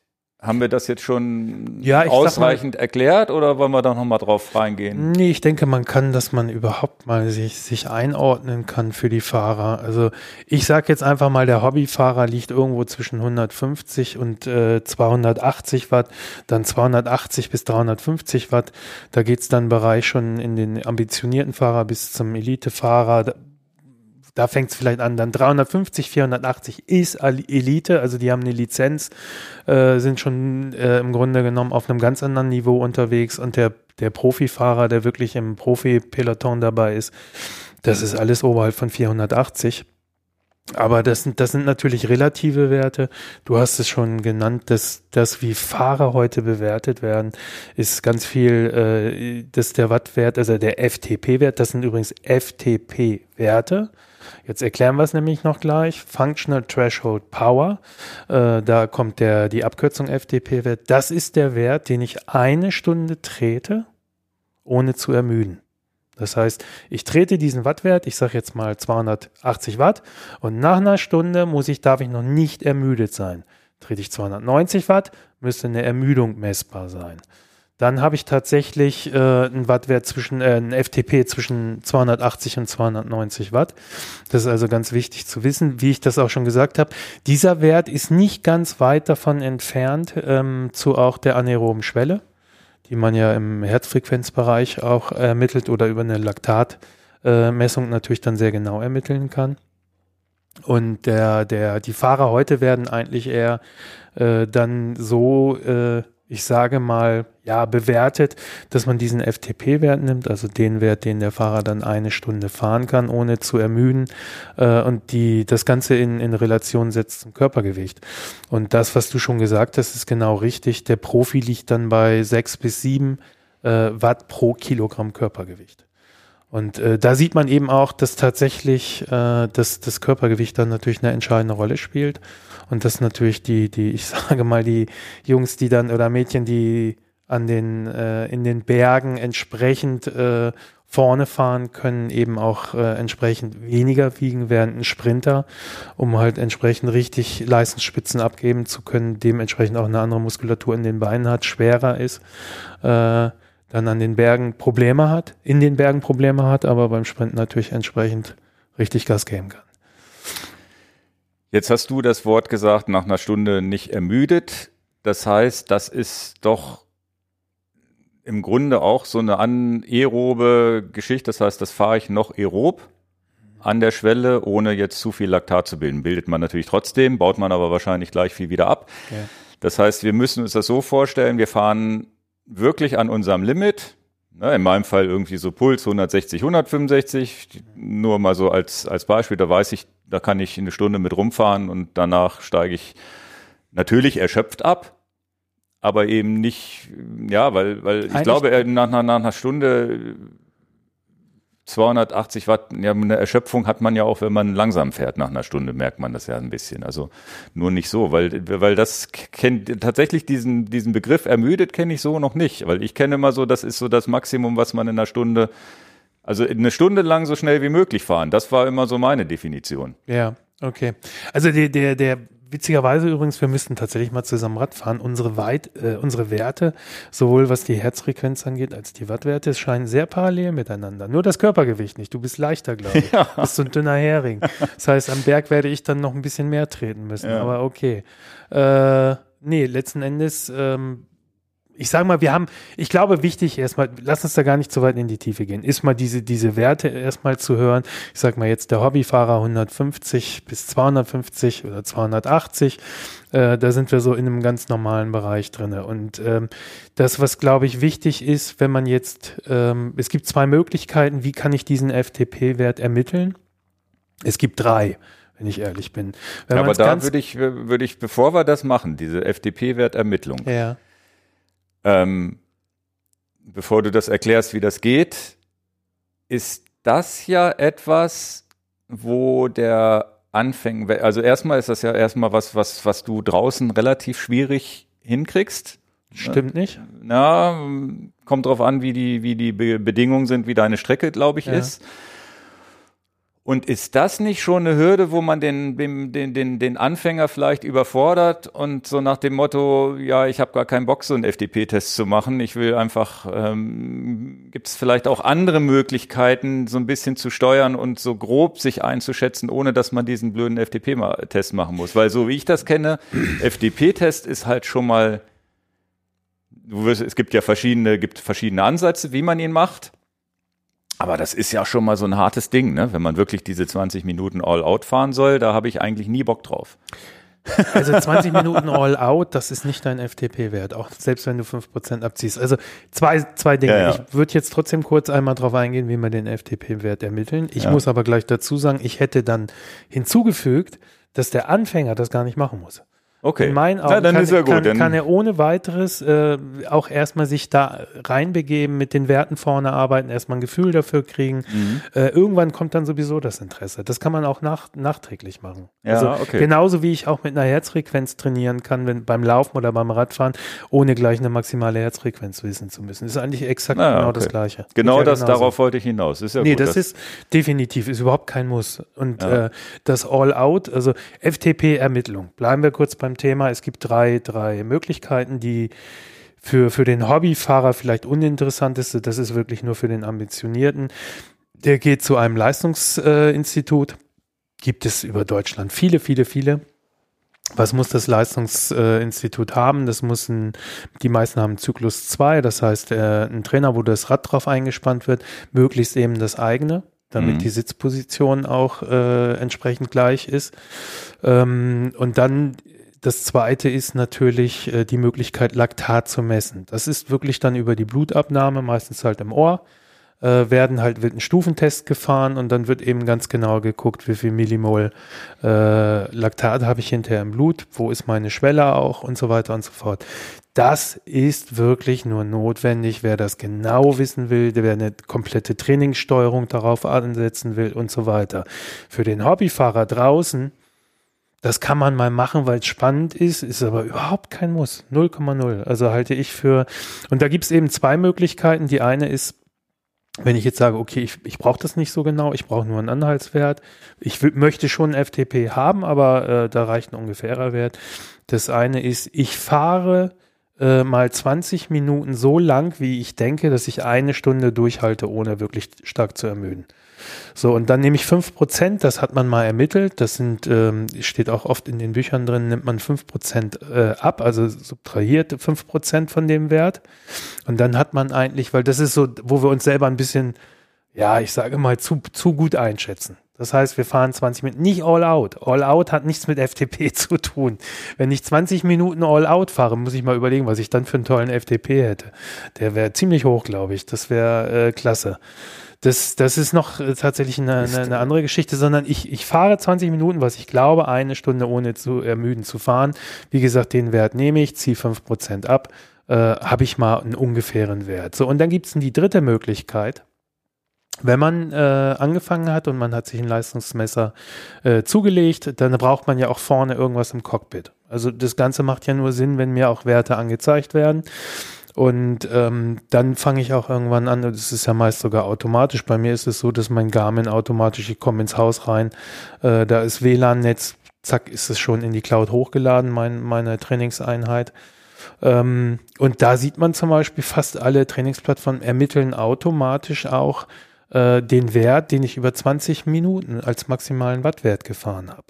So, und wenn man mal überlegt, klar gibt es natürlich Einheiten, wo ich irgendwie äh, immer nur Attacke mache, alle fünf oder zehn Minuten oder was weiß ich, da ist das schwierig, aber es gibt ja auch äh, Einheiten, wo man tatsächlich mal, ich sag mal so Bereich Sweet Spot Training, kommen wir später zu, was das ist, ähm, oder ich sage mal im, im intensiveren GA2-Bereich fährt, da ist es dann schon spannend mal zu gucken, wenn ich weiß, okay, ich bin da mal 30, 40 Kilometer wirklich im GA2, im oberen GA2-Bereich so gefühlt für mich gewesen. Grundlagenausdauer 2 heißt das übrigens, Mhm. vielleicht gleich zum Verständnis. Ähm, dann ist es so, dass ich hinterher einfach auf die Plattform gucke, äh, mir, mir die Trainingsanalyse angucke und ist, jede Training zeigt dir den maximalen Wert über 20 Minuten an. Mhm. So, und da kann ich auch sagen, okay, da war ich unterwegs, da hatte ich eigentlich ein gutes Gefühl, bin danach auch nicht gleich ermüdet komplett. Da ziehe ich 5% von ab, habe ich auch einen Wert. Also im Grunde genommen, es geht ja darum, das sind natürlich dann nur ungefähre Werte, überhaupt mal zu wissen, bin ich eher bei 250, bin ich bei 300, 350, 320 oder sogar nur 220 oder 200, um mal so einen Anhaltswert zu haben. Weil ich natürlich dann mit dem Wert tatsächlich meine Trainingsregionen, wenn man das machen möchte, wer einen Trainingsplan sich äh, erstellen möchte, dann auch eben aufstellen kann, weil es das eben prozentual aus dem FTP kann man das eben tatsächlich ermitteln. Für den normalen Hobbyfahrer, der einfach nur Spaß haben will, alles noch nicht mal notwendig. Das ist, das ist, glaube ich, also das ist auch das, worauf du hinaus will, wolltest. Also ich glaube tatsächlich, äh, und wir kommen, ich nenne gleich genügend Beispiele, die, glaube ich, deutlich machen, dass selbst ohne, dass ich meine FTP habe, äh, ich, ich sehr einfach ähm, ich sag mal, im normalen Alltag, beim Training, im, auch wenn ich mal ein jeder, Jedermann-Rennen fahre oder in die Berge fahre oder in einer Gruppe fahre, das trotzdem unheimlich gut nutzen kann und eigentlich auch mit mehr Spaß beim Sport dabei bin. Und ich, ich weiß noch nicht mal mein FDP. Das ist tatsächlich möglich. Je ambitionierter ich bin und wenn ich da bin, ich sag mal, ich habe mir ein Leistungsmesser gekauft, stelle jetzt fest, super, äh, habe schon meine eigenen Werte, habe so ein Gefühl dafür bekommen etc. Und dann sage ich, nee, jetzt möchte ich mich auch ein bisschen steuern, jetzt möchte ich schon bewusster fahren, wenn ich mal unterwegs bin, vielleicht für mich alleine fahre oder so. Dann ist es natürlich extrem hilfreich, dann irgendwann einen FTP-Wert genauer zu ermitteln, um dann da eben Sachen auch draus ableiten zu können. Aber es ist kein Muss, es ist tatsächlich noch nicht mal ein Muss. Okay. Aber dieses, das, da, ich, ich, ich hätte jetzt immer gedacht, diese FDP-Tests fährt man so schnell wie es geht. Nee. Was, also, wie, wenn, machst du denn ab und zu selber also FDP-Tests oder eher nicht? Ich habe, also bei mir ist, ich habe mal durch die Leistungsmessung das ermitteln lassen und dann habe ich auf, auf Swift den FDP-Test gemacht. Dann habe ich tatsächlich, habe ich so bestimmte Streckenabschnitte. Ich erinnere mich, das ist äh, so, so eine ganz spezielle Straße, die, die für mich dann immer tatsächlich herhalten muss. Das ist äh, im Bereich Gifhorn Richtung Norden, beziehungsweise zwischen Gifhorn und, und Wolfsburg geht's dann nach, äh, wie heißt das, Wittingen hoch. Mhm. Da ist auch das Moor und so weiter. Und da gibt's so eine Strecke, die geht einfach immer nur geradeaus. Kein Prozent Steigung. Ja. Und äh, das ist so eine Strecke, die ich dann auch extrem gern mal nutze und wo ich dann auch genau sage, nee, heute fahre ich das und äh, schaue mir dann hinter, ich währenddessen achte ich gar nicht so explizit drauf und hinterher schaue ich mir dann aber in der Auswertung nochmal an, was habe ich denn da 20 Minuten äh, wirklich maximal gefahren.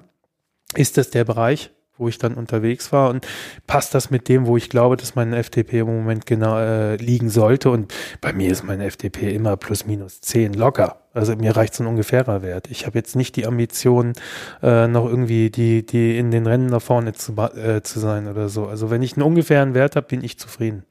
Definitiv. Wenn ich jetzt vielleicht in Zukunft wieder ein bisschen mehr Zeit habe, mal noch, noch diffiziler oder noch, noch äh, genauer trainiere, wird sich das auch nochmal ändern. Dann werde ich mit Sicherheit, kann ich auch empfehlen, Intro in Wolfsburg, der Dr. André Albrecht, mit dem ich ja auch auf anderen, in anderen Bereichen zusammenarbeite, der macht das auch explizit sehr gut, hat auch einen Zyklus 2 da stehen, also auch sehr genau die, die, äh, die Möglichkeit, die Werte zu ermitteln und der nimmt dann eben eben Blut ab da sollte man vorher mit ihm auch absprechen, wann macht man so einen Termin. Also das ist jetzt wirklich nur für die ambitionierten Leute. Natürlich nicht, wenn ich aus dem Trainingslager wiederkomme. Da muss ich mich nämlich erstmal erholen. Mhm. Das kann man gerne vorm Trainingslager machen, aber nicht direkt danach und auch nicht nach starken Intervalleinheiten. Also das kann man aber auch mit dem, mit dem André selber vorher besprechen. Und dann hat man einen sehr genauen Wert, aber äh, das ist wirklich nur für alle Leute, die jetzt sagen, ich nutze Leistungsmessung ganz explizit für meine Steuerung des Trainings, weil ich möchte besser werden, ich möchte schneller werden, ich möchte erfolgreicher werden.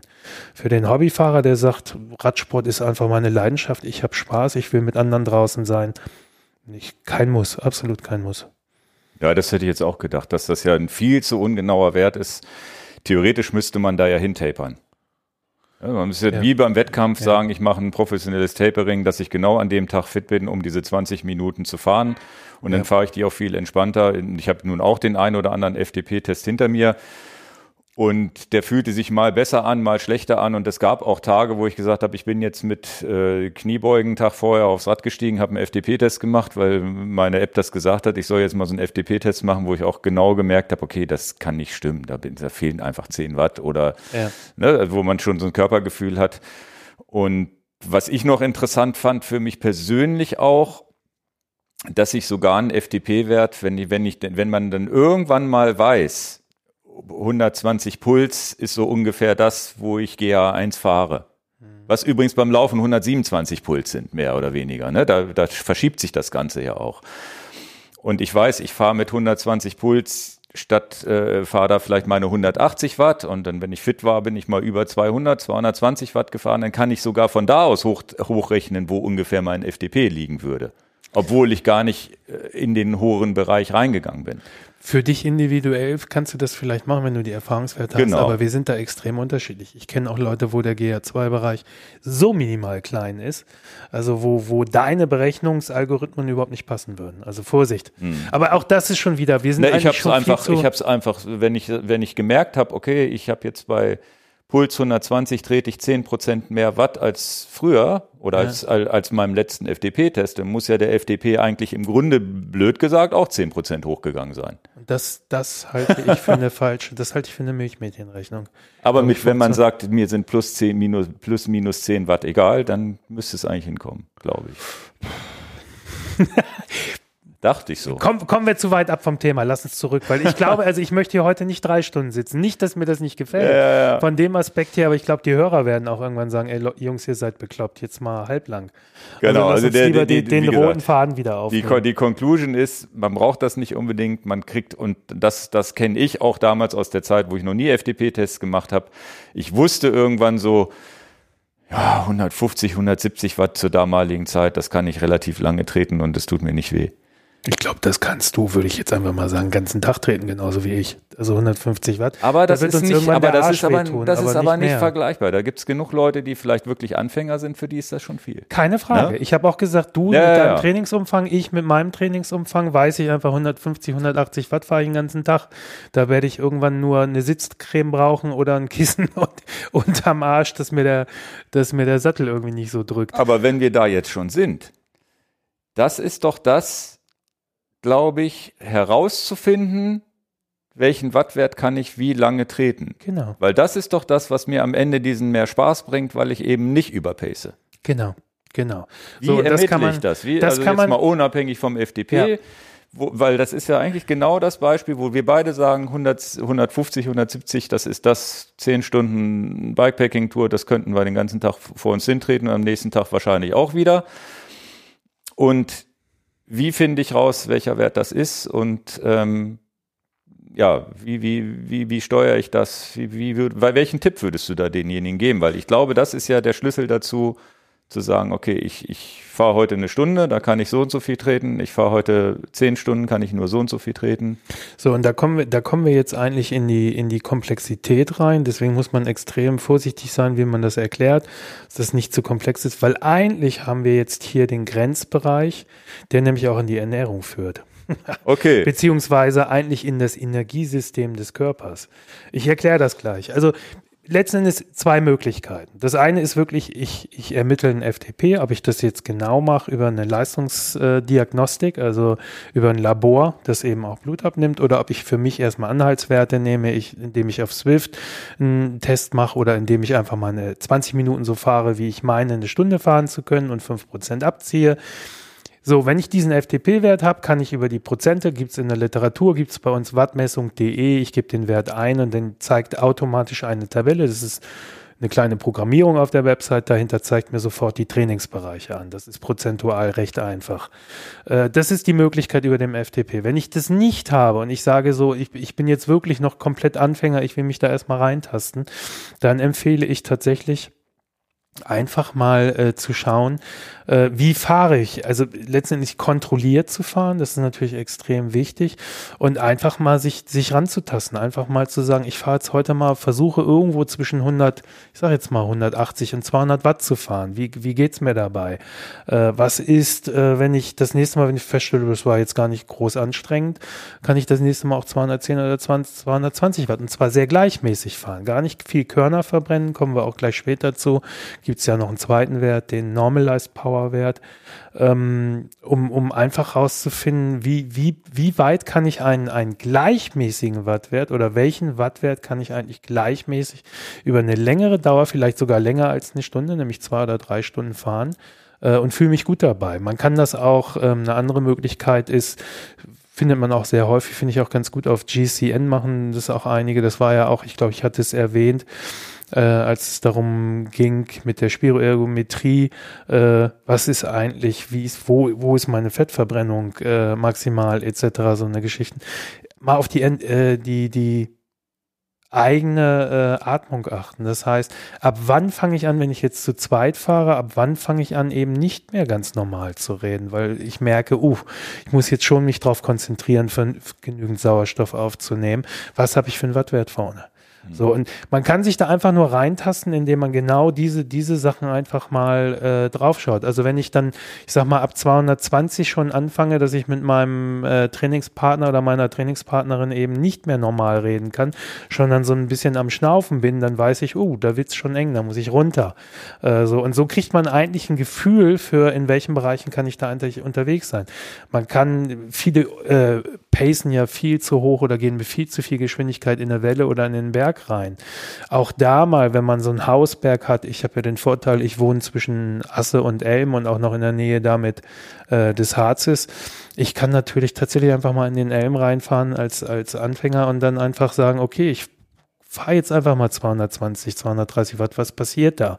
Kann ich den Wert bis oben durchhalten? Also man kann tatsächlich für sich selber, unabhängig von jedem FTP-Wert, ist es möglich, für sich schon mal so Werte rauszufinden, okay, diesen Wert, den fahre ich zwei, drei Stunden durch, da habe ich kein Problem. Oder diesen Wert, den kann ich mal drei, vier Kilometer, wenn es einen Berg hochgeht, auch durchdrücken, ohne dass ich oben ankomme, schwere Beine habe. Oder dieser Wert ist ein Wert, wo ich mit meinen Trainingspartnern mich noch komplett locker unterhalten kann. Da hat man dann tatsächlich tatsächlich schon richtig gute Anhaltspunkte. Und da wird man schon feststellen, ähm, das ist mit der Herzfrequenz häufig schon nicht mehr analog, weil auf mal tatsächlich, ich bin aufgeregt, Herzfrequenz geht hoch oder man fährt nur eine Welle mit dieser Wattzahl, dann stellt man fest, okay, ich bin den Wert eigentlich komplett durchgefahren, aber meine Herzfrequenz hat sich eigentlich erst, als ich oben angekommen bin, deutlich erhöht und war 20 Schläge über dem, was ich vorher gefahren bin. Da sieht man dann schon, wie wenig valide eigentlich die Herzfrequenz ist.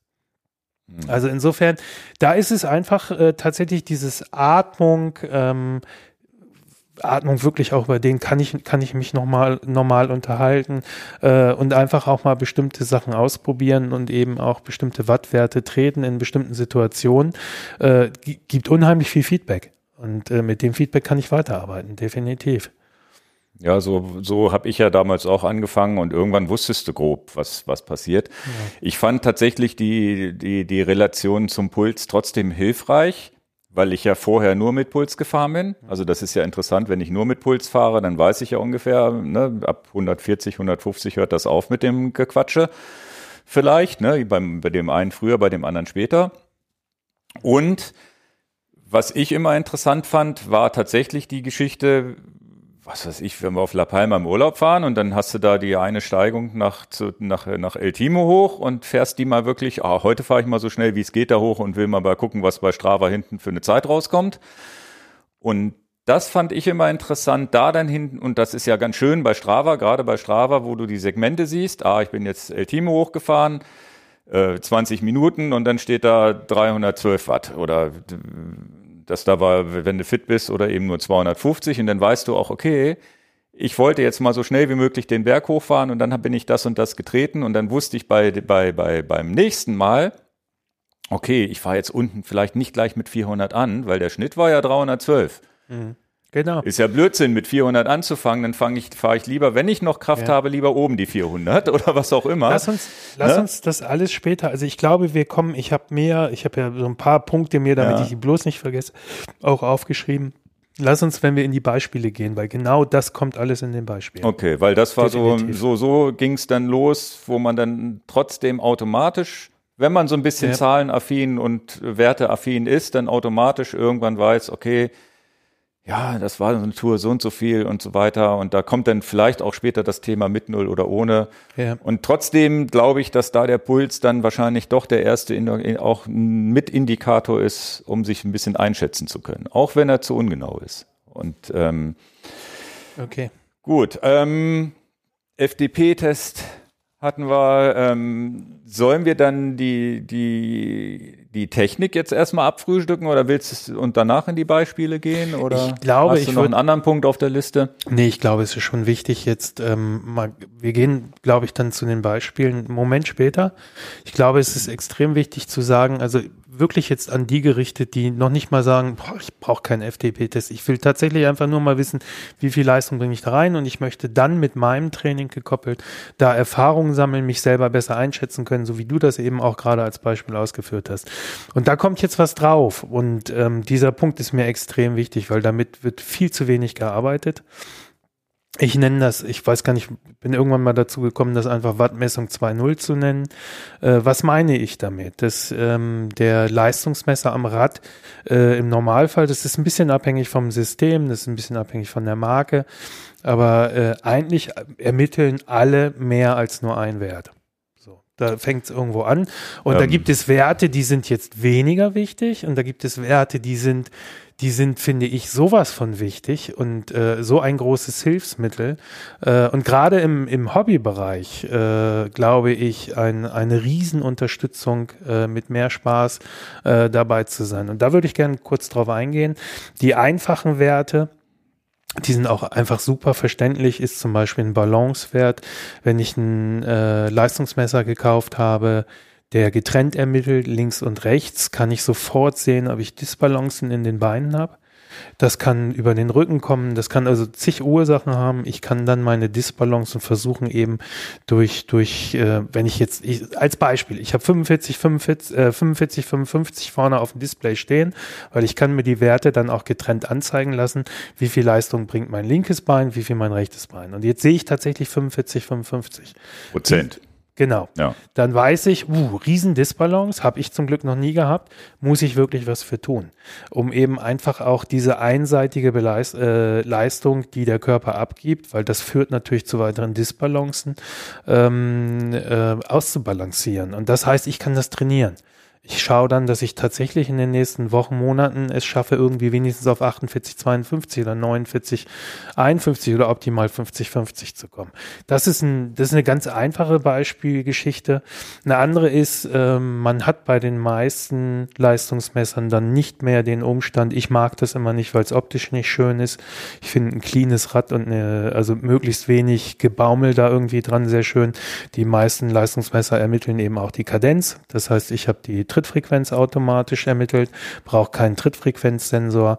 Ähm, für Anfänger sage ich immer, ich erlebe oftmals auch in Gruppen oder auch in, in, in Trainingsgruppen auf Mallorca oder auf anderen Inseln oder in Trainingsgebieten, dass viele Leute zu schwer, schwere Gänge fahren und äh, das ist natürlich super hilfreich, wenn wenn da einer in der Gruppe ist und man sieht, boah, der fährt immer einen super dicken Gang, hat eigentlich nicht die Kraft, äh, dass man dann einfach sagen kann, wenn vorne tatsächlich ein Cockpit drinne ist und ein Trittfrequenzsensor oder ein Leistungsmesser, man einfach sagen, schau mal, dass du irgendwo wenigstens auf 85, 90 kommst äh, bei gleicher Geschwindigkeit, um einfach nicht so schnell zu ermüden.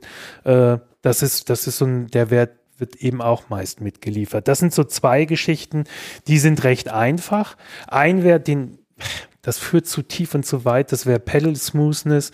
Ähm, den lassen wir mal außen vor, weil mir ein anderer Wert viel, viel wichtiger ist und finde ich gerade im Hobbybereich eine, eine vielleicht sogar fast genauso eine Hilfe ist wie der Wattwert, äh, Wattwert selber. Das ist für mich die Tritteffizienz. Mhm.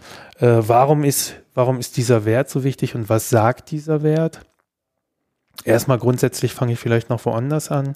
Ähm, ein ganz großes Problem, und das sehe ich, das sehe ich indoor übrigens auch, das sehe ich aber auch outdoor, also auf der Straße, ähm, dass viele, die, gerade auch die mit Radsport anfangen, eben überhaupt keinen ausgebildeten Rundentritt haben. Was heißt das? Ähm, sie treten eigentlich nur. Das mhm. heißt, linkes Bein tritt nach unten, rechtes Bein tritt nach unten. Und das ist eigentlich der gesamte Drehzyklus. So, und damit nutzen sie das gesamte Potenzial weder des Körpers noch des Rades und verschenken unheimlich viel. Und ähm, weil eigentlich ist das Entscheidende, dass wir in dem Moment, wo wir links treten, runtertreten, rechts hochziehen. Ja, ich dachte, man und, hört auf, wenn man, wenn man sozusagen über den Punkt, also dass dieses Hochziehen geht doch, ist doch eher so die Scheiße vom Fuß abwischen. Ja, also ich, ich, ich, wir brauchen jetzt nicht genau über die, die, die, die Gradstellung reden. Die, die aber Hunde, Hunde.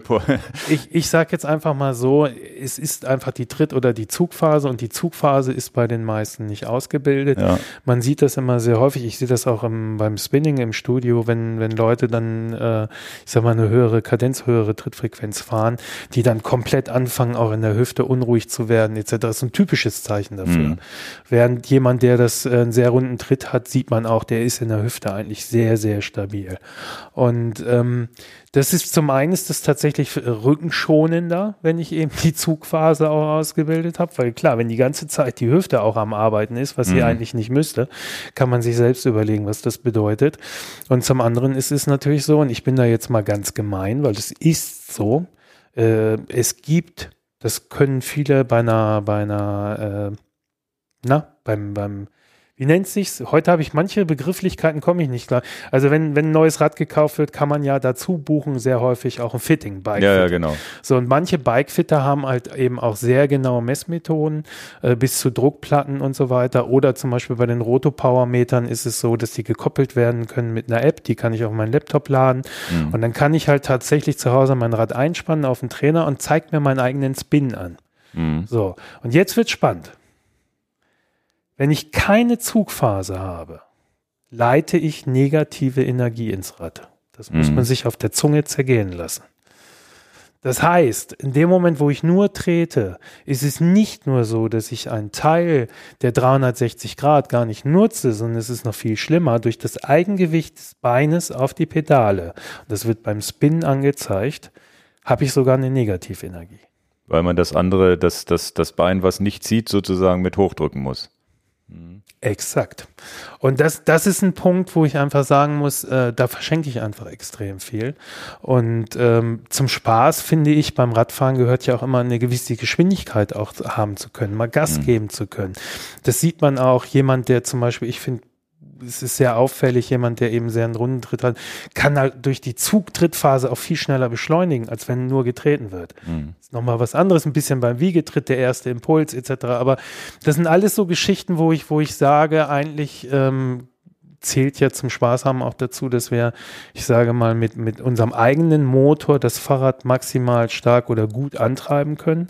Und dazu gehört ganz sicher eben auch der runde Tritt äh, oder den runden Tritt besser äh, ja, zu trainieren. Runder Tritt ist ja immer so, so eine Frage, was ist eigentlich rund? Ähm, und äh, geht das überhaupt rund? Aber mir geht's in, wenn ich runder Tritt sage, rede ich eigentlich insbesondere da, äh, da, darüber, dass der, die Zugphase gut ausgebildet sein muss.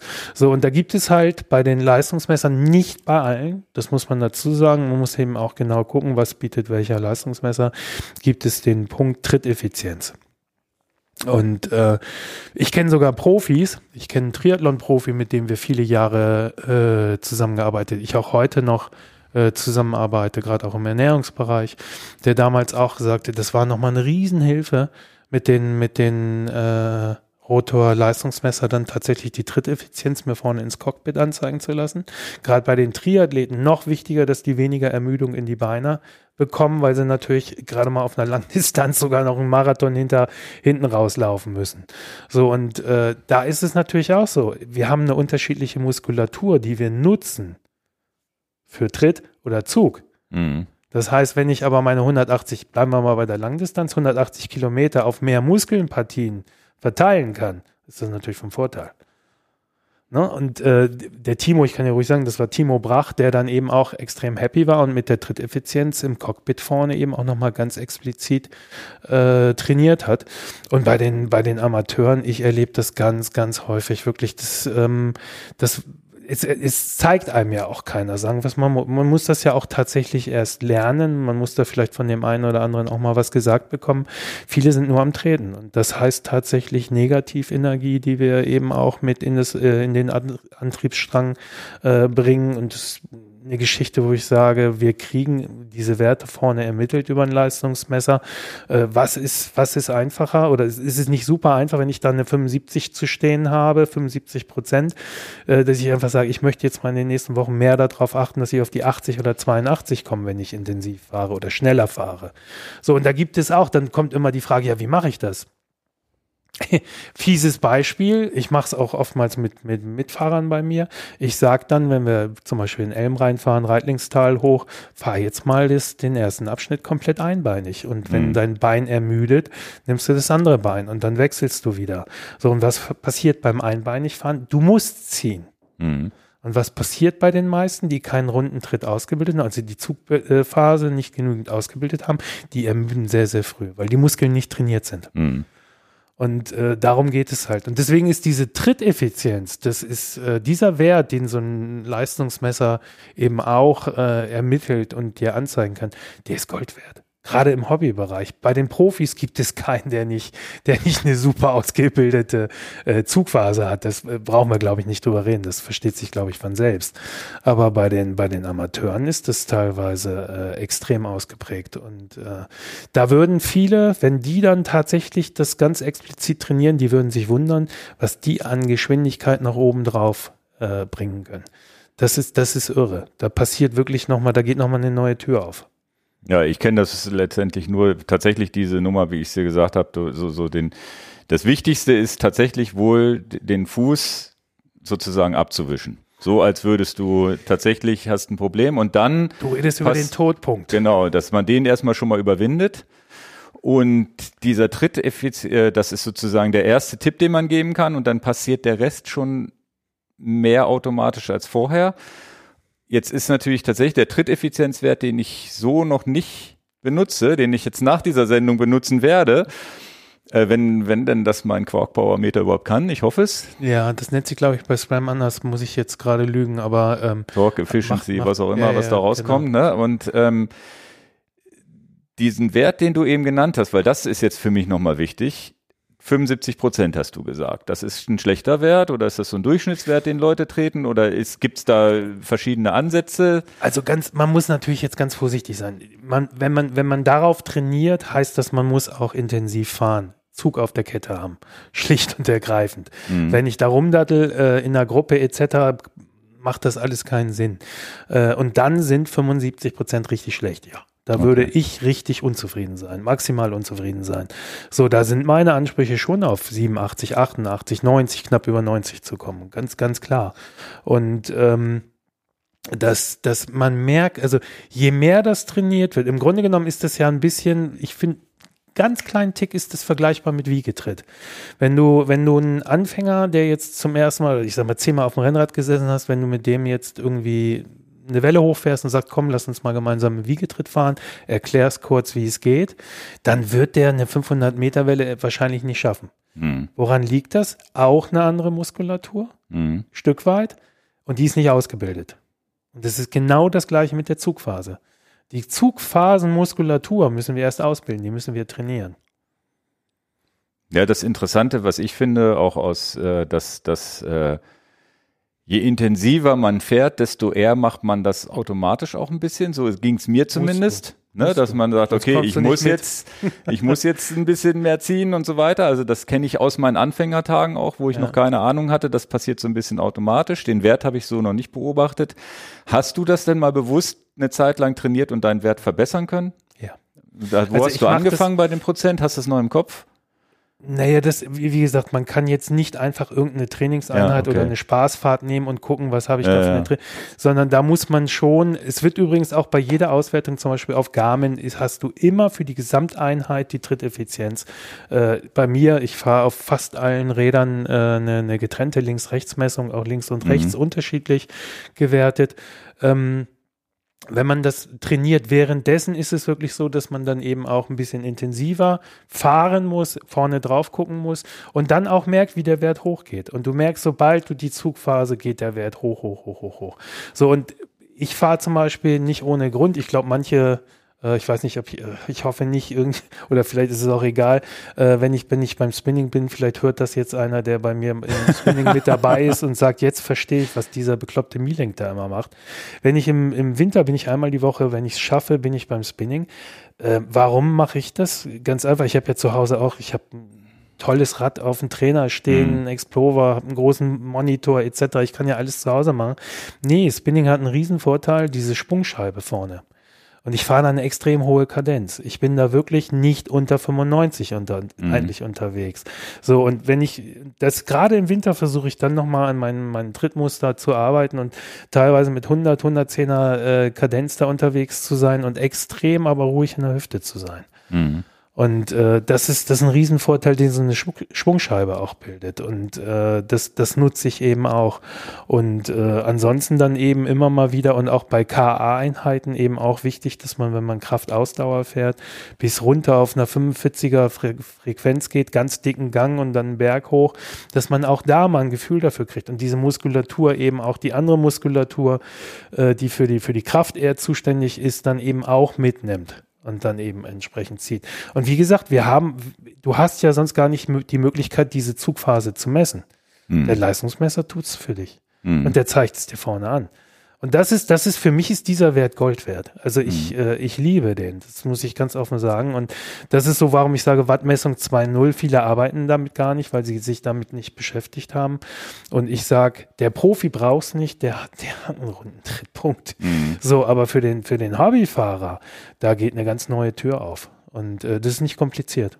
Ist Aber es ist interessant, das macht man ja wahrscheinlich dann mal bewusst und dann, wenn man das eine Zeit lang gemacht hat, braucht man es wahrscheinlich auch irgendwann nicht mehr. Naja, ne? die Muskulatur wird trainiert und irgendwann hast du ein Trittmuster, das sowieso da ist. Ja, ja. So, ich mache es ja noch, ich bin großer Fan von, von äh, ovalen Kettenblätter. Alle meine, meine Räder haben ovale Kettenblätter, weil das ist genau, du hast ja 12 Uhr und 6 Uhr an der mhm. Kurbel, hast du zwei Todpunkte. Weil klar, du hast kein Hebelverhältnis. Naja. So, und beim ovalen Kettenblatt, anders damals als Shimano, die hatten es genau falsch gesetzt, gibt es ja Kettenblätter, ob jetzt von Rotor oder es gibt ja auch andere Marken inzwischen, die das nachgemacht haben. Du beschleunigst im Grunde genommen in Anführungsstrichen über diese zwei Todpunkte hinweg mhm. und hast eine größere Übersetzung dort, wo du das Hebelverhältnis auch hast. Ja. Und äh, insofern, da ist es nochmal hilfreich, deswegen äh, bin ich da in dem Moment äh, bei mir ist eben nicht nur den, die, die Hundescheiße abwischen, sondern ja. das ist sowieso nur ein ganz kurzer Moment beim ovalen Kettenblatt, sondern ich ziehe wirklich ganz bewusst noch äh, deutlich länger. Naja. Ja, aber der wichtigste, das ist glaube ich der wichtigste Punkt überhaupt schon, weil viele Hacken vorher, hören vorher schon auf. Ja, ja, Und, definitiv, ähm, ganz genau. Ja.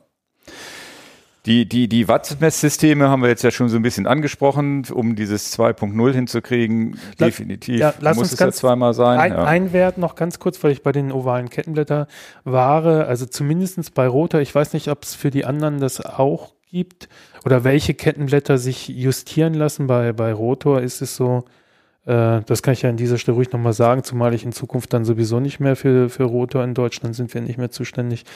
Die äh, ovalen Kettenblätter lassen sich in ihrer Ovalität einstellen. So, und das ja. ist halt für ein, für ein Hobby und selbst für einen ambitionierten Fahrer gar nicht so einfach, in welcher Einstellung ist, ist für mich denn eigentlich richtig. Mhm. Es hängt von dem, von den Maßen ab. Wie lang ist mein Oberschenkel im Verhältnis zum Unterschenkel? Wie sitze ich auf dem Rad etc. So, und ganz einfach ein roter Powermeter schmeißt dir einen OCA-Wert raus. Das heißt, das ist die optime, äh, optime, äh, Optimal Chain der Optimal Chain Angle ist es, glaube ich. Mhm. Also im Grunde genommen ist es so, du kriegst vom Leistungsmesser nachher einen Wert, der dir sagt, okay, Position 3, 4, 5, 1 oder 2. Das, das haben wir hier im Video dich. mal gezeigt. Ja, und das ist bei uns auf dem Kanal halt gibt's, wenn einer danach suchen will, Rotor ja. Enjoy Your Bike suchen bei YouTube, dann findet man ja. Äh, das Video, wo wir das tatsächlich mit eurer Software mal gezeigt haben und ja. dass man genau sich das ovale Kettenblatt perfekt einstellen genau, kann. Genau, also auch noch eine Riesenhilfe. Ja. Äh, jetzt nur für die, die auch eben Fans von ovalen Kettenblätter sind. Und äh, auch das eben über dem Leistungsmesser. Aber wie gesagt, ich, ich sage immer noch wieder, Tritteffizienz, Tritteffizienz, Tritteffizienz. Da ist so viel äh, Luft nach oben bei ganz vielen Athletinnen und Athleten, ähm, um, um da wirklich äh, dran zu arbeiten. Wie gesagt, selbst ein Timo damals hat sich da nochmal deutlich verbessern können. Mhm. Äh, Spannend. Was man gar nicht erstmal so erwartet. Und äh, ein spannend, wirklich spannender Wert. Also ich habe den nie noch nie eingeblendet. Ich weiß davon so ein bisschen, habe es dann aber auch wieder vergessen und glaube vielleicht auch, dass ich gar keinen schlechten Rundentritt habe, aber ich, das ist jetzt definitiv meine Haus. Das ist das Schöne so als Podcaster. Man lernt ja immer wieder was dazu, obwohl man denkt, neidisch. man weiß alles. Ne? Ich bin neidisch, wo ich sage, okay, das, das nehme ich jetzt mit nach Hause und gucke mir mal den Wert an bei meiner nächsten Ausfahrt. Da bin ich mal gespannt. Sehr gut. Wenn Sehr dann gut. da mein Quark-Ding das irgendwie hinkriegt. Ähm, da sind wir ja auch schon bei dem Thema welche Systeme gibt es, welche, also wenn ich jetzt habe ich ein Fahrrad, welchen Powermeter baue ich dran? Kaufe ich ein Fahrrad, ist da schon ein Powermeter dran? Was ist jetzt so Darf ich einen Vorschlag machen? Ja. Lass uns das hinten ransetzen.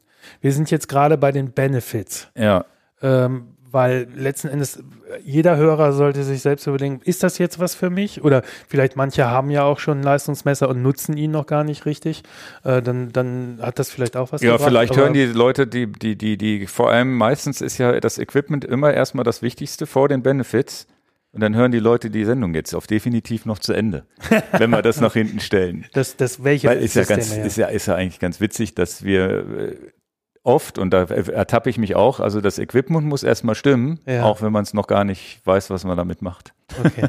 Nee, wir setzen das mal nach hinten. Lass uns mal, Sehr zu den, gut. lass uns mal zu den Einsatzbereichen kommen. Lass uns das jetzt wirklich mal so runterbrechen, dass ich glaube, alle Zuhörerinnen und Zuhörer am Ende verstehen, warum so ein Leistungsmesser selbst für einen absoluten Hobbyfahrer oder Weekend Warrior, ich nenne ja viele Fahrer auch immer gerne Weekend Warrior, ja. sprich äh, am Wochenende wird dann richtig Gas gegeben und Spaß gehabt. Ähm, warum das Sinn macht. Und ich glaube, da gibt es einen Haufen Beispiele, die mir dazu einfallen. Ich glaube, das, das allererste Beispiel, weil wir es schon hatten, greife ich jetzt gleich nochmal auf. Ähm, ich selber habe das, vielleicht kann ich das sogar an meinem eigenen Beispiel gut erläutern. Ich bin viele Jahre mit meiner Frau in äh, Dorf Tirol, das ist oberhalb von Meran im Urlaub gewesen. Für, für Radsportler natürlich äh, ein Eldorado, weil äh, Jaufenpass, äh, Timmelsjoch, Stiftserjoch, Mendelpass, Gampenpass, Reschenpass, Penzerjoch, also da sind ja alle Pässe, die man irgendwann mal gern gefahren haben möchte und äh, man, man sitzt mittendrin. So, und bei mir war, ich kann mich noch dran erinnern, Stiftserjoch. Bin ich von, von Dorf Tirol, Tirol aus losgefahren. Das ist schon eine ganze Ecke hin erstmal. Und es war klar, ich wollte den Umbrell-Pass dann runter und über die Schweiz dann wieder zurück bis nach Meran. Also 180, 190 Kilometer mit richtig Höhenmeter. Und äh, als ich ins Stiftserjoch reingefahren bin, ich, dieses Gefühl ist noch so, so hundertprozentig da. Das, das ist tatsächlich, da hatte ich, glaube ich, das zweite oder dritte Jahr Leistungsmesser am Rad. Mhm. Und ich fahre rein und denke so, ey, bist du echt schon so alt geworden? Die fahren hier alle an dir vorbei. Das ist ja, oh. Also ich hatte so, so, so ein Gefühl, so, also ich fühlte mich nicht gut, sage mhm. ich ganz offen. Und äh, habe echt gedacht, äh, okay, du bist irgendwie ein Namahund geworden inzwischen. Und äh, das Witzige war, ich weiß nicht, das ist jetzt ein Schätzwert, aber ich würde mal sagen, mindestens die Hälfte, ich glaube mehr, der Fahrerinnen und Fahrer, die mich überholt haben, habe ich alle irgendwann wieder gesehen. Und die habe ich mhm. alle irgendwann sogar überholt. Das war das Verrückte. So. Und was ist da passiert? Im Grunde genommen ganz einfach. Ich hatte zu dem Zeitpunkt, wusste ich, welchen Wattwert ich durchtreten kann. Mhm für mich als derjenige, der Berg runter extrem gern extrem schnell fährt. So, und wer, wer gerade, ich sag mal, wenn man jetzt zum Beispiel auch Umbrellpass ist das gar nicht so stark, aber das Timmelsjoch mit all seinen Wendungen, wenn du das schnell fahren willst, musst du nach jeder Kurve gleich wieder richtig antreten. Das heißt, du brauchst Kraft in den Beinen. Ansonsten wirst du nicht schnell fahren können. Das mhm. funktioniert mhm. nicht.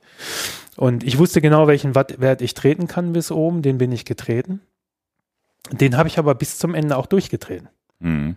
So, und ich sage, dass die 50, nehmen wir jetzt mal 50 Prozent, vielleicht waren es sogar 60 oder 70 Prozent. Ich mag das wirklich, das ist schwer im Nachhinein ja, ja. genau zu wissen. Was ist bei denen passiert? Die sind natürlich alle oh, reingefahren. Wahrscheinlich irgendwie statt, ich sag jetzt mal, äh, was sie vielleicht fahren hätten können, 270, 280 oder 300 Watt, sind sie mit 350 Watt losgetreten. Und dann hat sich im Laufe der Zeit sind die Beine immer dichter geworden, Laktat wird immer höher. Und irgendwann konnten sie das, was sie durchschnittlich hätten eigentlich treten können, nicht mal mehr treten. Mhm. So, und das war wirklich auch auffällig, wie ich die dann Stück für Stück eingeholt habe. Und das ist halt die richtige Pacing-Strategie, die, die, die man da haben kann, weil man vorher schon mal für sich ermittelt hat, welchen Wattwert kann ich an so einem Berg lang genug treten ohne völlig oben anzukommen und explodiert zu sein. und äh, da sage ich ganz ehrlich, das gibt Menschen, und äh, da gehöre ich leider nicht zu, die das auch können, sogar ohne Herzfrequenz, ohne alles. Die haben so ein gutes Gefühl dabei und können vielleicht auch die Motivation so weit zurückstecken. Bei mir war das, das war das erste Mal Stiftsee auch, war auch, ah. ja, ja. so und dann, ich wäre dort zu schnell reingefahren, hundertprozentig. Ich weiß ja auch dieses Gefühl, die mich dann alle überholt haben, wo ich gedacht habe, ah, Alter, ey, bin nicht so langsam. Also das ist ja auch, das, das ist so, wo man dann auch sagt, irgendwann hast du natürlich ohne diese Wattwerte, hast du dann, oh, da hänge ich mich jetzt hinten rein, scheiß drauf. So, Ja, dann wäre ich mitgefahren. Und das hätte sich gerecht, das hätte sich gerecht, definitiv. Und das ist zum Beispiel alleine das Pacen am Berg, äh, seitdem habe ich überhaupt keine Probleme, egal in welchen Berg reinzufahren, weil ich genau weiß, was kann ich treten, was kann ich wie lange treten, wie viel Energiereserven brauche ich noch. Es gibt ein schönes Beispiel, vielleicht für alle Zuhörer, die gern Berg runterfahren. Ich bin dann mal äh, Dorftiere runter nach Meran, dann geht's äh, St. Leonhard und dann den Jaufenpass hoch, das ist auch schon nicht Kenn ganz auch, ohne. Ja. So, und dann runter nach Sterzing. So, und jetzt kommt's Penzerjoch hoch. Das Mhm. Ding hat mich ganz schön gequält. Vor allen Dingen, wenn du oben rauskommst und denkst, du bist da, du siehst schon die Hütte, Mhm. bist du ja gar nicht da. Du hast dann Mhm. nochmal so einen ganz fiesen Kreis und es geht nochmal richtig hoch und meist im Gegenwind etc. Und dann bin ich Spencerjoch hoch und ähm, jetzt kommt der entscheidende Punkt, warum das so wichtig ist, mit Leistungsmessung für mich dort hochzufahren. Es kommt eine 50 Kilometer Abfahrt nach Bozen. Mhm. Jetzt kann man sich überlegen, okay, die ist nicht besonders steil, aber du kannst trotzdem geht's nur bergunter. Äh, Bisschen gefährlich untenrum, weil die Tunnel kommen, es kommen ein Haufen Tunnel, bis man Ja, dann in ja. Bozen rauskommt. So, und jeder, der berghoch sich entweder am Jaufen oder am Penzerjoch überschätzt hat, wird bergunter keinen Spaß mehr haben. Also zumindest nicht den Spaß, den ich als Spaß verstehe, wenn es Mhm. bergunter geht. So, und da war es genauso, dass ich auf den Punkt genau mich, mich äh, richtig gepaced habe. Ich bin oben am Penzer angekommen. Ich wusste so, Vesto, alles schön zumachen etc., weil das ist natürlich dann auch schon ein bisschen kälter auf der Höhe, gerade die ersten Meter, Vollgas runter. Und das ging, das ging genau auf die Rechnung. Ohne Leistungsmesser für mich unmöglich gewesen. Definitiv, das weiß ich. Und ähm, wenn du jetzt äh, Höhenluft oder sowas, wo du sagst, da werden die Wattwerte auch ein bisschen niedriger, das kalkulierst du mit ein, Ja. dass ja. du merkst, okay, wenn ich jetzt unten 200 Watt im durchtrete, trete ich vielleicht oben nur noch 180, weil die Luft dünner wird. Ja. Ja, also das ist, das ist tatsächlich, also ich sag mal beim Penzer, beim, beim Timmelsjoch, da geht's ja auf 2,7, 2,7 glaube ich, ne? Ja. Jetzt die Neues Stilfzer ist ja auch 2,7. Ja, Das Schilfer ist genau. 2,7. Ich glaube, der, der, des Timmels ist 2,5. 2,5 ist es. Ja. Okay. Weil Jaufen ist nur 2,1. Genau. Also das ist alles noch, noch die drei so kenne ich auch alle schon. Ja. Ja. Also das ist nur so ein Beispiel, wo ich sage, dass das ein Leistungsmesser und wie gesagt, man die meisten, die man einsammelt, sind oder ich würde mal ja, die meisten sind die, die- die ohne Leistungsmesser reinfahren, die im Grunde genommen sich selber irgendwie versuchen zu regulieren und das ist einfach für viele nicht so einfach. Ich glaube auch da, man ist nervös, wie, wie weit kann da die Herzfrequenz tatsächlich noch äh, zu beitragen. Bei mir funktioniert es nicht, das kann ich ganz eindeutig Mhm. sagen. Das ist ein Beispiel, was ich glaube ich ähm, was jedem, glaube ich, äh, sehr deutlich das veranschaulicht. Ein zweites Beispiel ist Fahren in der Gruppe.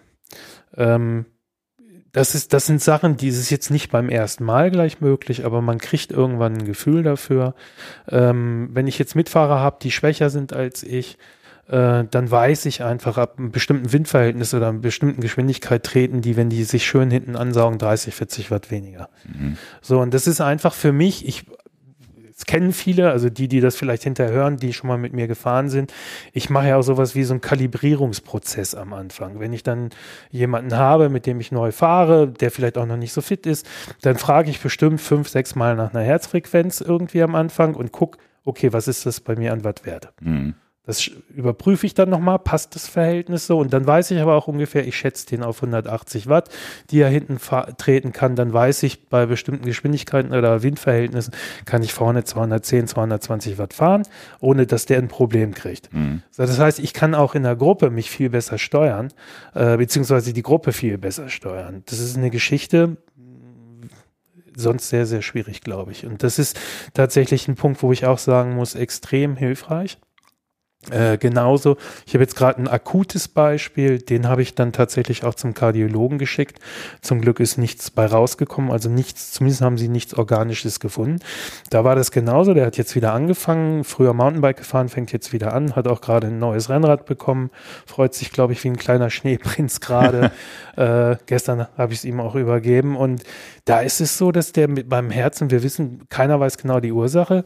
Ich kann zwar kalibrieren, aber die Herzfrequenz fast 30 Schläge plus und minus. Und das kommt auf Mal, schießt die nach oben bei ihm, Mhm. obwohl ich den Wattwert vorne gleich halte und irgendwann fällt sie wieder runter. Okay. So, und äh, übrigens auch ein Beispiel, warum die Herzfrequenz bei dem zur Steuerung seines Trainings, wie, wie, Ja, ja. Funktioniert nicht. Funktioniert ja, einfach nicht. Und da ist es dann schon schwieriger, aber auch da, da kalibriere ich dann öfters nach. Also da frage ich dann öfters, hey, wie ist dann deine Herzfrequenz? Dann gucke ich vorne drauf und dann weiß ich, okay, ich muss das halt ein bisschen einregulieren. Ich habe das ja schon mal gesagt in dem, in dem ersten Podcast. Bei mir ist schon das Fahren miteinander, da geht's halt wirklich darum, miteinander zu fahren. Und äh, da ist es dann schon schön, irgendwie auch einen Wert zu haben, wo ich weiß, das kann ich treten und hinten kommt jetzt keiner in die Schnappatmung. Mhm. Also weil das kann eben auch nicht sein. Du weißt selber, brauche ich dir glaube ich nicht sagen, bei bestimmten Windverhältnissen, wenn hinten einer schreit kürzer, das hörst du irgendwann auch nicht mehr. Ja, ja man, muss, man muss ja auch aufpassen, ne? wenn, wenn du Windkante hast, ja. dann, dann hilft gar kein Windschatten mehr. Ne? Damit da, da fahren sich die Leute ja. dann oft auch hinten kaputt. Ne? Ja. Sondern immer vorsichtig sein. Ja, ja. richtig. Ganz genau. Aber das kenne ich auch. Ich versuche auch, äh, wenn ich dann mit neuen Leuten fahre, gerade wo ich weiß, sind vielleicht Anfänger oder so, haben wir jetzt auch oft genug gehabt, da wirklich zu gucken, grob einzuschätzen, wie schnell sind sie. Leider artet es ja dann, haben die, viele haben ja dann das Gefühl, sie wollen auch mal im Wind fahren. Mhm. Und dann passieren dann die Sachen, wo, wo man sich vielleicht auch mal wieder leer fährt oder sich überschätzt. Aber ja. das ist tatsächlich etwas, was wir auch schon bei Ausfahrten hatten, wo man immer wieder Leute hatte. Auch gerade beim Graveln ist das mit dem Windschatten nämlich so nicht möglich und gerade auch Vereins, äh, große Vereinsausfahrten, die wir jetzt hier hatten mit vielen, vielen Leuten, wo dann doch der ein oder andere dann doch das nicht einschätzen kann und am Ende mit dem Hungerast ankommt, weil er zu viel gemacht hat. Das passiert natürlich trotzdem, aber deswegen machen wir diesen Podcast. Ja, mach dir eine Wattmessung dran und dann musst du halt abreißen lassen. Und das ist genau, das ist für den Kopf aber gar nicht so einfach. So wie du das Stifter Joch Beispiel machst, ist es genauso wie, wie bei einer Gravelfahrt. Auch, oh, da bleibe ich jetzt mal dran. Und dann, pay, dann, dann kämpfst du und dann vielleicht auf der Straße als Rennradfahrer saugst du dich nochmal an die Gruppe hinten dran und so weiter. Und zehn Minuten später ist die RTF für dich vorbei, weil du sagst, ach du meine Güte, jetzt geht gar nichts mehr. Äh, in den, in den Alpen genau das gleiche. Einer fährt ja an dir vorbei, an dem bleibe ich jetzt dran. Also witzigerweise schafft man das auch mit Powermeter, wenn man nicht diszipliniert genug ist zu sagen, ach, ich probiere es jetzt trotzdem mal. Und Keine kriegt Frage. dann die Strafe oder hat einen guten Tag und kriegt es trotzdem durchgetreten. Ja. Aber das ist so, das ist tatsächlich was, da gehört auch ein bisschen Disziplin dazu, zu sagen, okay, ich halte mich jetzt zurück und auch der Mut zu sagen, den Kollegen zu sagen, du, so schnell geht's heute nicht bei mir. Ja. Also ich habe ganz häufig, also nehm, nehmen wir mal den nächsten, das nächste Thema oder das nächste Beispiel. Und das äh, sowohl in den Trainingslagern, ich habe das glaube ich auch, ich glaube, ich habe das sogar im Podcast thematisiert, äh, GA1-Training Anfang der Saison, man gibt das Geld aus, fährt ins Trainingslager, da sollte man natürlich gerade am Anfang der Saison gutes Grundlagen-Ausdauertraining machen. Und ich sage mal jetzt typischerweise, viele sind auf Mallorca. Was ist auf Mallorca, außer man ist gerade mal in Mittelerde, was so um Sapoplo rum ist. Es geht hoch und runter. Mhm. So, und was ich da ganz, ganz häufig erlebe, dass die Leute an der, die, die Athletinnen und Athleten an der Welle viel zu schnell fahren. Vielleicht auch durch die Herzfrequenz, mhm. weil sie natürlich auf die Herzfrequenz schauen, so alles noch im grünen Bereich, bin bei 130. Äh, Oben haben sie dann an der Welle 150. Oh, jetzt muss ich aber rausnehmen. Mhm. Dass sie aber eigentlich sich schon aus dem, aus dem Fettstoffwechsel weitestgehend rausgeschossen haben an der Welle, ist denen dann gar nicht bewusst, weil die Herzfrequenz so träge ist, dass sie erst oben der Leistung, die eigentlich unten getreten wurde oder im Bereich der Welle getreten wurde, äh, dann auch dem der, der Höhe entspricht. Das ist so ein ganz typisches, also wirklich sauberes GA1-Training ist mit einem Leistungsmesser viel, viel einfacher, weil ich dann eben gar nicht die Fehler machen kann, mich da immer wieder rauszubuxieren. Anderes Beispiel geht eigentlich in die gleiche Richtung, äh, fällt mir jetzt auch jemand ganz konkret ein, aber ich habe das nicht nur einmal erlebt.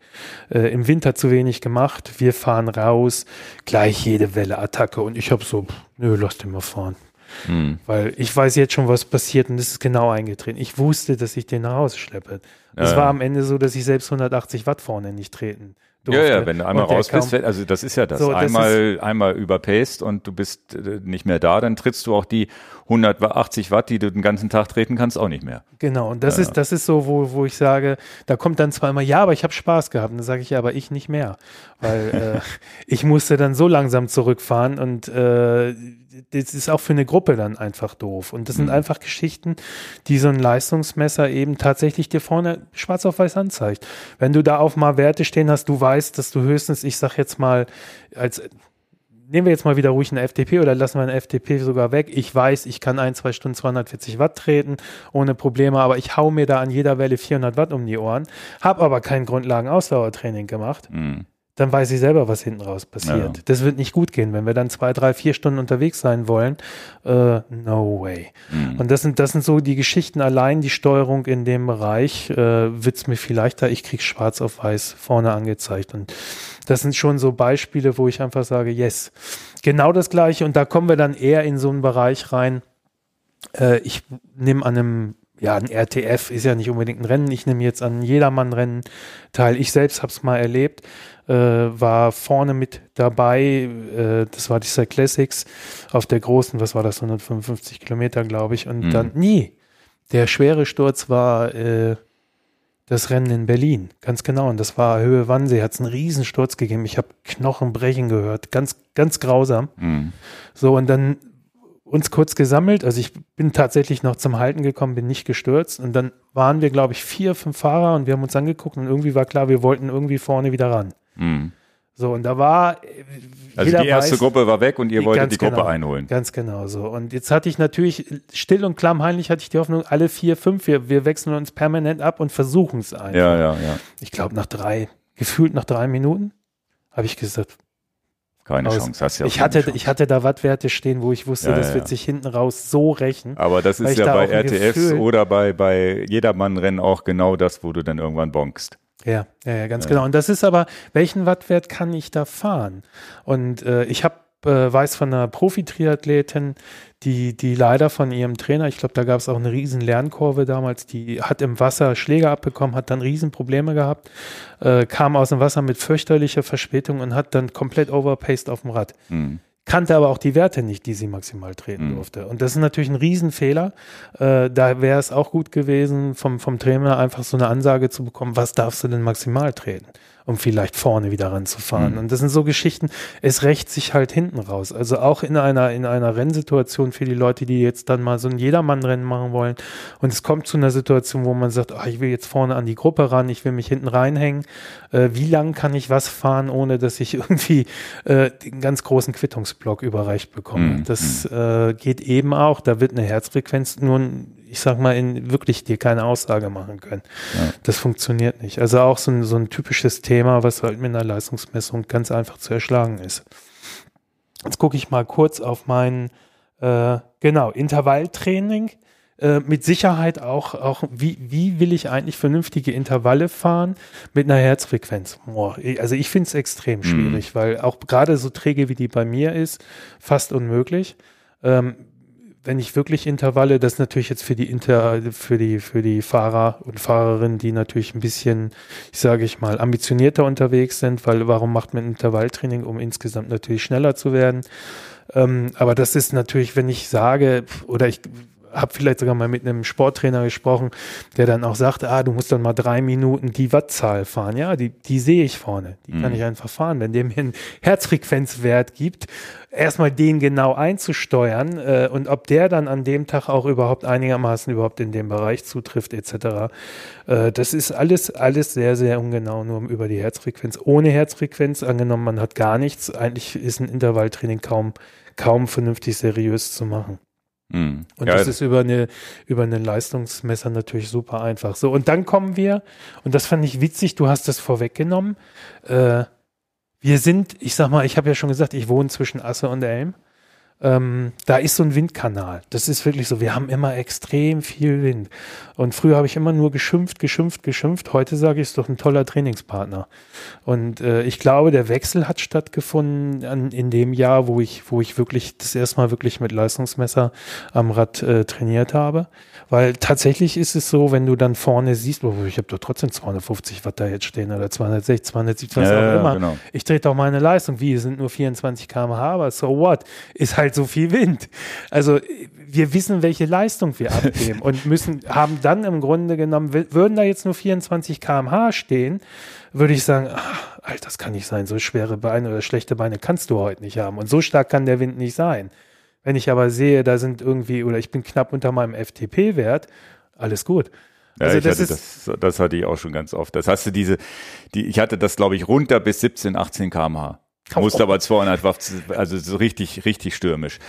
Und umgekehrt gibt's das natürlich auch. Ja. Boah, hab ich heute schön gute Beine. 40. ich fahre ja die ganze Zeit 40. Und das bei, und ja. da reicht ja ein Wind, den du gar nicht merkst. Während ja, der Fahrt merkst du gar nicht, dass du Rückenwind hast, nee, wenn du nicht die, wenn genau. du nicht die, die Windräder schon gesehen hast. Nee, du hast 30 kmh Rückenwind und fährst 40 km oder noch schlimmer, du hast 40 kmh Rückenwind und fährst 40 kmh. Ja, ja. Ja, ja, also das ist schon, das ist schon auch, auch umgekehrt ganz interessant, wo man schon weiß, okay, äh, heute stimmt was nicht mit dem Wind. Ne? Der, ja. der, der, scheint ganz gut zu liegen gerade. Also das, das, das stimmt schon. Aber ich, ich sage mal, die Beispiele jetzt, das, das Pacen am Berg, GA1 sauber fahren, gerade am Anfang der Saison, glaube ich, extrem wichtig. Gegenwind, vielleicht eine höhere Akzeptanz zum Gegenwind zu haben. Mal, wenn man Intervalle fahren will, besser mit den Intervallen sich steuern können. In einer Rennsituation, falls man mal an Jedermann-Rennen teilnehmen will, einfach auch wissen, wie kalt kann ich mich da fordern, äh, das sind alles Geschichten ohne Leistungsmessung eigentlich, eigentlich nicht möglich. Ja, ja. Und das waren jetzt ja keine Beispiele aus dem Profi-Peloton oder so. Das sind eigentlich Sachen, äh, gut, bis auf vielleicht das Intervalltraining, äh, was jetzt eigentlich jeden Fahrer und jede Fahrerin betrifft. Ja. So, und dann würde ich jetzt mal rübergehen zu der, zu den Auswertungen während der Fahrt und danach, weil du hast jetzt ja viele Beispiele genannt. Ähm, und was ich ja ganz wichtig finde, was also wir haben ja auch noch nicht über das Datenfeld gesprochen. Zeige ich mir drei Sekunden Watt an, zeige ich mir zehn Sekunden Watt an und so weiter. Das, äh, das ist ja eine, eine Geschichte. Und ein, ein Beispiel war ja auch dieses Grundlagenausdauertraining. Da kann ich vielleicht auch eine kleine Anekdote zu erzählen, weil ich jetzt äh, im letzten Jahr das erste Mal mit, ähm, mit so einem Trainingsplan trainiert habe. Und da stand dann auch Grundlagenausdauertraining drin. Und ne, Puls 120 Watt und den Wattwert kannte er ja erstmal gar, noch gar nicht so grob und dann fängt man an und versucht mal 120 Watt durchzutreten und ähm, dann ist in jeder Kurve sind ja ist ja ist ja dann sofort der Puls schon runtergegangen, zehn Schläge, weil es weil es zu einfach wurde. Und es war tatsächlich, dann hat sich, habe ich das ja irgendwann durch die Erfahrung und so, wusste ich, okay, das sind so 180, am Anfang meines Trainings, Trainings waren so 190 Watt war dann so dieser Grundlagenausdauerbereich. Der ging auch später hoch. Und nach meinem Gefühl hat mir sehr viel geholfen, überhaupt die 190 Watt zu treten und nicht faul zu werden und nur 170 zu treten und so weiter, sondern anhand der Anzeige zu wissen, okay, 190 Watt. Oh, am ADRC ist jetzt die Brücke, die bergab geht da muss ich ja ganz schön reinlatschen, damit ich diese 190, 200 Watt halte und so weiter. Also dieses Halten dieses Wertes. Und ich habe das Gefühl, dass das der größte Benefit von dem gesamten Trainingsplan war, in den Kurven durchzutreten, bergab durchzutreten und überhaupt aus diesem weil das ist schon kein Rumgeeier mehr. Also überhaupt das, also keine leeren Kilometer mehr zu fahren. Weil früher war so für mich so eine Einheit Grundlagenausdauer so im Kopf, naja, und dann war das oft nur Puls 100 und war spazieren fahren. Ich bin gar nicht in den Grundlagenausdauerbereich reingekommen. Also der umgekehrte Weg. Nicht über Pacen, sondern überhaupt zu sagen, okay, ich komme überhaupt erstmal in den Bereich rein.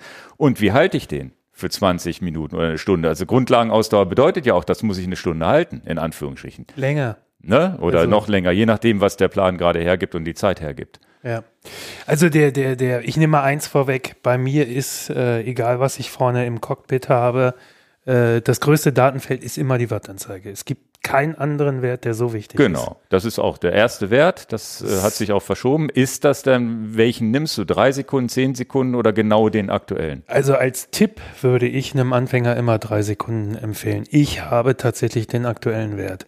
Es liegt aber auch, dass ich ein sehr, sehr leicht äh, gleichmäßiges äh, Trittmuster habe. Ja. Also bei mir sind diese Sprünge äh, tatsächlich nicht sehr hoch. Ich würde ansonsten immer erstmal empfehlen, drei Sekunden Durchschnitt. Ja, das ist auch mein. Also ich nehme immer ja. die drei Sekunden, finde ich super. Ja, aber schön ist, mach mal, nimm mal nicht drei Sekunden und versuch dann mal es hängt auch mit Pedal Smoothness zusammen. Das ist der Wert, den ich jetzt gar nicht groß erklärt habe. Man kann halt wirklich auch äh, sich selber ein bisschen trainieren, dass man gleichmäßiger tritt also und nicht so riesen, riesen Spitzen immer drin sind. Echten Wattwert nehmen. Ja. Bedeutet, ich nicht, muss nicht viel sauberer ich muss viel sauberer treten, damit ich, damit der nicht zickzack macht. Genau. Und okay. nicht so fürchterliche mhm. Sprünge. Spannend, das probiere ich aus. Ja. Also insofern habe ich inzwischen überall, also tatsächlich selbst bei Swift habe ich auch eingestellt, Äh, wird auch angezeigt, äh, nicht drei Sekunden, oder? Bei Swift kann man gar nichts einstellen, nee, dachte ich. Drei Sekunden, doch, ist auch drei Sekunden. Bei Weiß Swift gar habe ich drei Sekunden, aber bei Garmin und bei Wahoo im Cockpit habe ich immer tatsächlich Okay. äh, der, der absolute Wert und nicht gemittelt über irgendeine Sekundenzahl. Und ähm, was ich noch als wichtiges Feld gelernt habe, ist tatsächlich Rundendurchschnitt Watt. Und Da kommen wir auch gleich zu der Frage, lassen wir da den Null mit einlaufen oder nicht. Weil ähm, ich schon wissen will, wenn ich jetzt so ein drei Minuten Intervall, das waren dann bei mir schon 320, teilweise später im Sommer sogar mehr Watt, die ich für drei Minuten, dreimal drei Minuten treten sollte. Da finde ich es auch wichtig, diesen Durchschnittswert zu sehen. Dass ich nicht immer live drauf gucken muss, dass ich vielleicht auch ein bisschen nach dem Gefühl weiß, ich trete jetzt diese Watt und guck halt, guck halt nicht immer den Live-Wert an. Und der schwankt ja tatsächlich, also das mal 310, mal 320 und dann um zu gucken, dass ich möglichst aber diesen Durchschnitt versuche zu halten. Und da habe ich auch die Nullen mal drin gehabt, mal rausgehabt. Und da kannst du jetzt ja mal einen Tipp geben, was, was du empfiehlst, ob man die Null mit reinnehmen soll und- oder nicht. Und dann kann ich mal sagen, wie ich es gemacht habe. Das ist jetzt, äh, gebe ich ganz offen zu, lange her, dass ich das eingestellt habe. Ich mache grundsätzlich äh, die Wattermittlung äh, ohne Null. Ja. Ähm, was im Grunde genommen, nein, mit Null, Entschuldigung, mit Null. Äh, nee, ohne Null. Ähm, genau andersrum denken. Hilfe. Also es geht jetzt also es darum- geht genau. Wird, also wenn ich jetzt nehmen wir, nehmen wir ein äh, ganz einfaches Beispiel, das jeder versteht. Ich fahre im, im kleinen, in einer kleinen Gruppe, bin hinten im Windschatten und nehme öfters die Füße hoch und trete gar nicht Ja. soll diese Zeitphase mit ermittelt werden und in die Durchschnittswerte äh, kommen oder nicht. Ja. Wenn ich sage, dass ich mit Null, das heißt, mein, mein Trittsensor sagt eigentlich, äh, nee, der tritt gar nicht, das kann ja auch sein, bergunter trete ich nicht, soll das in den durchschnittlichen Wattwert mit reingehen, diese Zeitspanne, oder soll es nicht mit reingehen? Das ist ja die Frage dahinter. Genau. Und da sage ich, in dem Moment, wo ich nicht trete, möchte ich die Werte nicht in die Durchschnittswerte haben. Mhm. Weil das sind einfach Zeiten, die sind für mich dann tatsächlich auch Trainings, ist keine Trainingseffektivität, die ich da habe. Ich trainiere eigentlich zu dem Zeitpunkt nicht. Ich möchte wissen, wenn ich trete, jetzt sieht man bei mir allerdings auch in den Mustern wirklich, ich habe gar nicht so große, also gerade wenn ich jetzt mal bestimmte Sachen trainiere, habe ich auch gar nicht so große Sprünge drin oder es gibt gar nicht so viele Phasen, wo ich nicht trete. Selbst wenn ich hinten mal im Windschatten bin, versuche ich eigentlich auch weiter zu treten. Genau aus dem Bewusstsein, dass ich keine leeren Kilometer haben möchte. Mhm. Das kommt noch dazu. Aber äh, grundsätzlich muss sich jeder überlegen. Es ist natürlich immer das Gemeine, wenn die Leute dann hinterher vergleichen und einen Durchschnittswattwert nehmen äh, und der völlig unterschiedlich ist und dabei sind beide das gleiche gefahren, vielleicht in der gleichen Gruppe und haben auch das gleiche Körpergewicht, dann muss die erste Frage immer kommen, ermittelst du mit Null oder ohne Ja, Null? ja, genau. Weil da kann eine Riesendifferenz entstehen. Ja, ja. Viel wichtiger als das, mit Null oder äh, ohne Null, ist für mich aber sowieso ein anderer Wert. Für mich interessiert, also mich interessiert eigentlich fast nie der Durchschnittswattwert. Ich gucke immer auf den NP-Wert. Also wenn ich, wenn ich zu Ende trainiert habe und hab die, die Werte sind übermittelt, äh, dann gibt es natürlich für die Trainingseinheit, das Rennen oder wie auch immer, einen Durchschnittswattwert. Das ist ein Wert, mit dem kann man arbeiten, das kann man aber auch lassen. So sage ich das immer. Mich interessiert der Normalized Power Wert, das ist der NP-Wert. Was ist der Normalized Power? Dahinter verbirgt sich ein ziemlich aufwendiger Algorithmus. Den, den kann ich nicht erklären. Den ist- auch jeder anders äh, interpretiert, habe ich das Gefühl. ich glaube, die Interpretation ist, glaube ich, äh, gar nicht so, so, so unterschiedlich. Also und die Formel steht ja auch, die ist auch in dem Buch. Ja, ja, aber Strava Den zeigt die gewichtete Leistung. Also das, die, die, das deutsche Wort ist wohl gewichtete Leistung. Normalized Power hat ja so ein kleines die Marken-R Übersetzung. sogar dran. Ja, richtig. Und es ist, äh, es ist aber so, dass Wahoo, Garmin, Zwift und sonst wie, egal wo man guckt, sieht, Ja. ist der Wert anders. Also ich habe zum Beispiel bei- auf meinem Wahoo eine Normalized Power Ja. und bei Strava eine andere. Okay, wow. Also was ist Normalized Power? Erklären wir vielleicht erstmal, was ist Normalized Power. Und ich finde, der einfachste, die einfachste Form, Normalized Power zu erklären, ist folgendes. Wir sind jetzt in Hannover, wir beide beschließen gleich nach Braunschweig mit dem Rad zu fahren. Ähm, jetzt mal angenommen, wir würden das gleiche wiegen, würden die gleiche Aerodynamik haben etc. Äh, und du fährst, äh, hackst immer an jeder Welle rein, wie ein Bekloppter äh, und brauchst, keine Ahnung, das sind 60 Kilometer, sagen wir mal, fährst mit einem 30er Schnitt, machen wir eine einfache zwei Stunden. während ich gar nicht reinhacke und ganz sauber einen Wattwert durchtrete und auch zwei Stunden brauche. Mhm. Was wird der Unterschied sein? Wir haben beide zwei Stunden gebraucht. Äh, der Wattwert dürfte eigentlich, wenn wir komplett gleiche Voraussetzungen haben, müsste ja der gleiche sein. Der Normalized Power Wert aber nicht. Mhm. Und das liegt daran, dass du halt an jeder Welle reingehackt hast. Das heißt, der Normalized Power Wert. Ähm, und du bist natürlich auch kaputter. Das müssen wir ja, jetzt ja. noch dazu sagen. Und deswegen ist auch der Normalized Power Wert eigentlich der interessantere, weil der anzeigt, was haben wir denn wirklich körperlich an Leistung auch reingebracht. Ich sage immer, beim Normalized Power Wert sind die Körner mit eingerechnet. Mhm. Und wenn du viele Körner verschießt, weil du viele Attacken gefahren bist oder jede Welle mit Schwung genommen hast oder, oder, oder, ist natürlich der Normalized Power Wert entsprechend höher. Und daran kann ich eher ermessen. Und wir kommen ja gleich zu weiteren Aus, Auswertungstools, zum Beispiel der IF-Wert ist der Intensity-Faktor. Mhm. Da wird nicht der Watt-Wert genommen, sondern der Normalized Power-Wert. Alles andere würde auch keinen Sinn machen. Das heißt, es gibt ja zwei, zwei Werte, die ein System dir äh, hinterher anzeigen kann. Gerade auch da wieder für, für, für Hobbyfahrer finde ich eine, eine extrem große Hilfe. Das eine ist der IF-Wert, äh, Intensity-Faktor. Da wird der Normalized-Wert, äh, Normalized Power-Wert geteilt durch den FTP-Wert, wenn ich einen hinterlegt habe. Mhm. Da ist natürlich jetzt eine große Hilfe, wenn da mal eine 1,5 steht oder 1,1 oder 1,05, weiß ich schon mal, dass mein, mein äh, FTP eigentlich nicht passen kann. Ähm, da muss ich dann nochmal genauer reinschauen. Weil so, 1,5 über dem FTP schafft man nicht. Ne? Genau. Ja, also das, ja. sind, das sind so, will ich jetzt gar also nicht noch mal, zu weit. Nochmal in Ruhe. Jetzt, also Intensity-Faktor Lass uns stopp, lass uns einmal kurz zurück. Also, was, ich, was nochmal ganz wichtig ist, der Wattwert ist wirklich der Wattwert. Genau, weil ich bin nämlich Power auch über die, ich bin auch immer, berechnet. ich bin auch immer noch nicht von den Nullwerten weg. okay, kommen wir da ja, gleich ja. nochmal zu. Aber der Normalized Power berechnet halt tatsächlich wie dieses Beispiel. Wir sind beide in zwei Stunden nach Braunschweig gefahren. Exakt die gleiche Zeit, exakt die gleiche Strecke. Ja. Nur du bist mal langsam, mal schnell und genau. ich bin gleichmäßig gefahren. So, und deine Erschöpfung wird höher sein als meine. Ja. Beim gleichen Trainingszustand. Genau.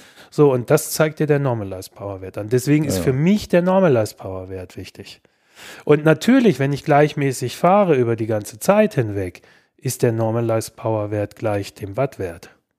Also je, je, mehr Intervalle ich einbaue, je mehr ich auf mal irgendwie starke Windpassagen habe, wo ich gegenhalte, weil ich die, die, die Geschwindigkeit beibehalten will und, und, und diese ganzen Einflüsse, die spiegeln sich dann im Normalized Power Wert wieder, woraus ich dann aber eben auch den Wert wie den IF-Wert oder kommen wir gleich dann noch zu den TS, äh, ja, TSS-Wert äh, mir anschaue. Also ich glaube tatsächlich, dass es äh, in meinem Fall für mich persönlich witzigerweise alle Werte eine Bedeutung haben.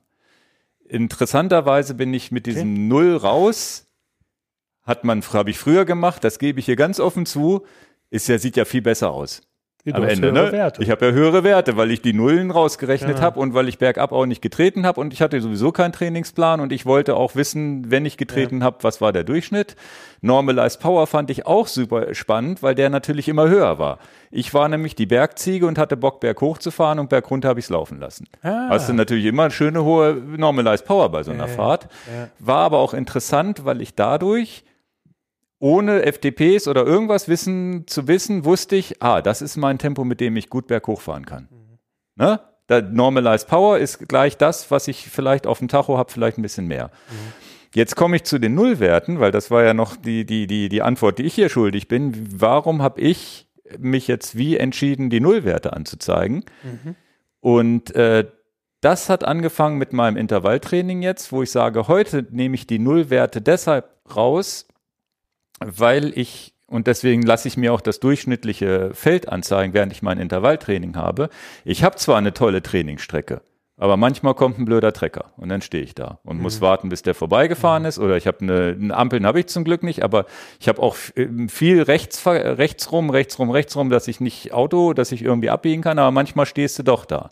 Und dann ist es für meinen Kopf wichtig, dass dieser durchschnittliche Datenwert dass der trotzdem halbwegs passt, dass ich in meinen zehn, wenn ich, wenn ich sagen wir mal 20 Minuten Schwelle fahren soll, dass da am Ende auch wirklich mein Schwellenwert steht oder ich möglichst diesen Schwellenwert im Durchschnitt gefahren bin, aber dieses kurze Leerlaufding oder da, wo ich dann doch mal rausnehmen musste, weil vielleicht ein Auto vor mir ist, dass das sozusagen rausgerechnet wird, dass ich einfach einen Tick präziser bin.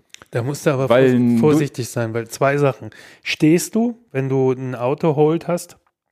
Also bei mir ist eingestellt, Ja, aber der braucht ab zu lange. unter ja. 5 Ja, ja. km/h wird Genau, du automatisch ein Auto- 7 km/h das ich, geht, ich, ja, ja. eingestellt, wird automatisch gestoppt. Das heißt, alles, was ich unter 7 km/h äh, fahre, wird gar nicht mit einberechnet in die, in Ja, die Statistik.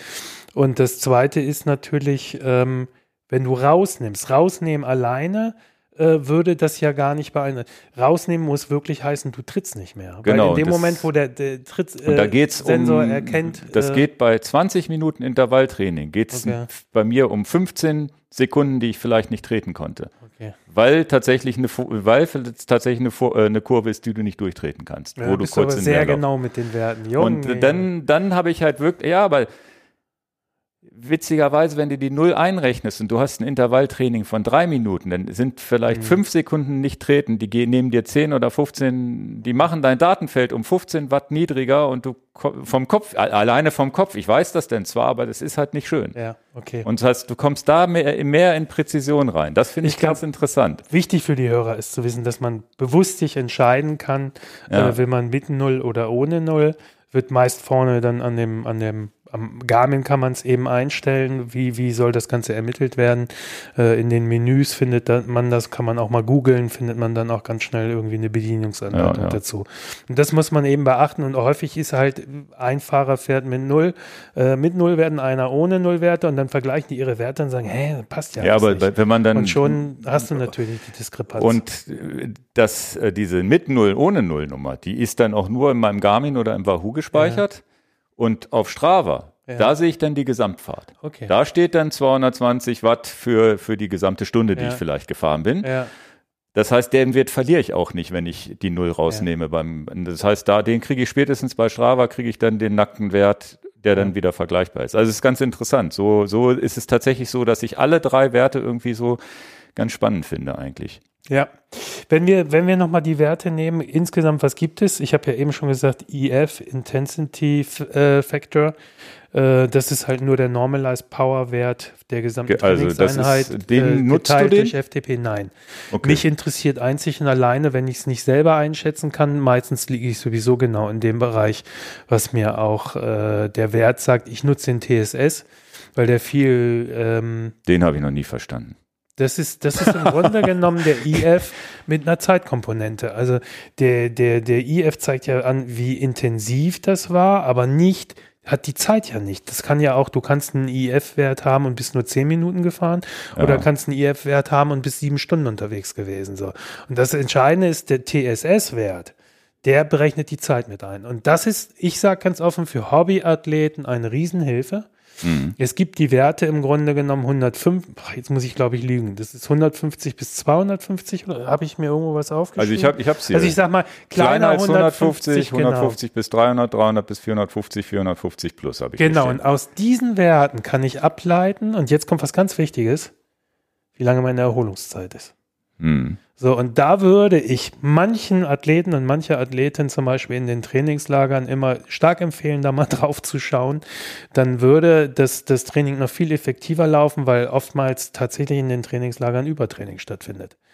Da habe ich dann eine 350 stehen im TSS-Wert und nächsten Tag, weil ich wieder richtig Lust habe, die Sonne scheint, während es in Deutschland noch äh, grau ist und äh, Ja, ja, ja. Minusgrade, dann sage ich natürlich, nee, jetzt das nutze ich auch noch und trainiere wieder drauf. Und äh, das sind Werte, die tatsächlich äh, sehr, sehr gut sind. Heute ist es ja sogar so, ich weiß nicht, ob es alle Geräte machen, bei meinem Garmin ist es so, dass wenn ich ähm, die Einheit abschließe, sagt der sogar schon, wie viele Stunden Erholungszeit ich brauche. Ja, ja, ja. Ich habe das ganz bewusst mal mit den TSS-Werten verglichen. Ähm, es gibt Abweichungen, aber die sind nicht riesig. Also ich sage mal als Anhaltswert, es geht ja hier wirklich jetzt auch um, um die Hobbyfahrerinnen, Hobbyathletinnen und Athleten, äh, ist es auf jeden Fall ein sehr, sehr guter Anhaltswert, weil Ja, aber jetzt mal präzise, wenn ich jetzt äh, TSS kleiner als 150 habe, wie viele Stunden und größer nicht. als 450? unter 150 brauche ich, mache ich gar nichts, da kann ich abends nächste Aber, aber, machen. aber wie, wie, erstens hast du, weißt du die Formel vom TSS, was dahinter steckt? Oh, das wusste ich, aber das kriege ich jetzt nicht raus. Wie gesagt, sie, das ist im Grunde genommen der IF-Wert mit der Zeitkomponente verknüpft. Ich kriege die Formel nicht im Kopf. Das heißt, je länger ich fahre, desto höher der TSS schon mal, auch wenn ich nicht so intensiv fahre. Klar. Wenn ich kurz, wenn ich kurz intensiv fahre, geht der aber trotzdem hoch, wahrscheinlich. Kurz intensiv ist, ist, äh, ich sag mal, wenn du eine halbe Stunde intensiv fährst, brauchst du dich nicht zwei Tage erholen. Nee, nee, das ist klar, aber jetzt geht es um den TSS-Wert. Das heißt, der TSS-Wert hat zwei Komponenten. Das heißt, wenn ich jetzt einen, einen hohen IF habe mhm. und den kurz fahre, ist ja trotzdem vielleicht der TSS-Wert höher, als wenn ich einen niedrigen IF fahre. Also dann ist die Zeitkomponente vielleicht ja gar nicht so wichtig, aber dann ist der Faktor wichtig. Und je länger ich fahre, desto mehr wächst der sowieso.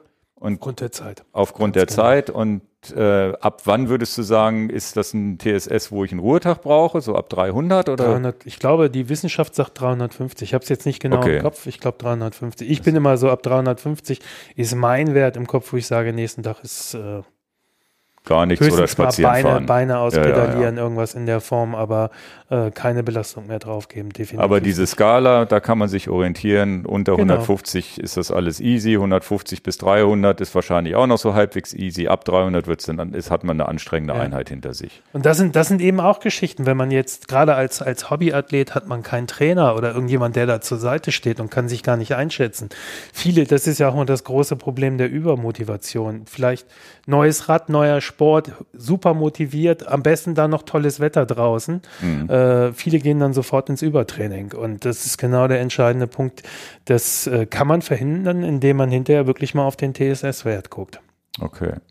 Und das ist ja auch, auch da ist wieder das Gleiche. Da ist die Herzfrequenz nicht valide genug die Leistung ist wirklich das, was mein Motor, mein Herzkardiobereich und meine Muskeln in diesen Antriebsstrang gegeben haben. Das ist wirklich die Leistung, die, mhm. die ich gebracht habe. Und das sind äh, schon, schon Geschichten, die dann eben äh, sehr genau auch am Ende passen oder zumindest herangenommen werden können, um mich einzuschätzen, um dann auch zu sagen, nee, jetzt muss ich rausnehmen. Ja, ja. Und das sind alleine die paar Werte sind mir. Und dann gucke ich natürlich tatsächlich immer, ich habe habe ich ja schon gesagt, Riesenfreund der Tritteffizienz, wenn der Wert zu niedrig ist. Okay, ich kann da mit mir völlig im Reinen sein, wenn ich in der Gruppe gefahren bin und mhm. äh, das war rumgedaddelt etc. Aber wenn ich für mich selber mal eine intensive Einheit mache, dann erwarte ich von mir selber da schon einen entsprechenden Wert. Sonst, äh, aber das kriege ich auch immer hin. Ich bin, was, was, äh, ich sag mal, die, die Trittphysiognomie Physiognomie angeht oder mein Trittmuster ist da schon, okay. glaube ich, ganz gut. Na, Gut, dann habe ich jetzt hier noch einen Punkt, den wir noch gar nicht angesprochen haben. Was sagst du denn den, den Gelände-Mountainbikern und Gravelfahrern? Warum brauchen die Wattmessung? Naja, letzten Endes ist es, äh, wir haben ein paar Beispiele ja schon gehabt. Welche Wattwerte kann ich wie lange treten? Hm. Ähm, also, das ist ja auch Mountainbike und Gravel. Gravel ist jetzt nicht, finde ich, zumindest so, so ein Riesenunterschied zum Rennrad von der Belastung ja, ja. her. Also, da macht sowieso Sinn. Und im Mountainbike-Bereich, da muss ich natürlich sagen, Downhiller braucht jetzt kein, kein Leistungsmesser. braucht man nicht drüber reden.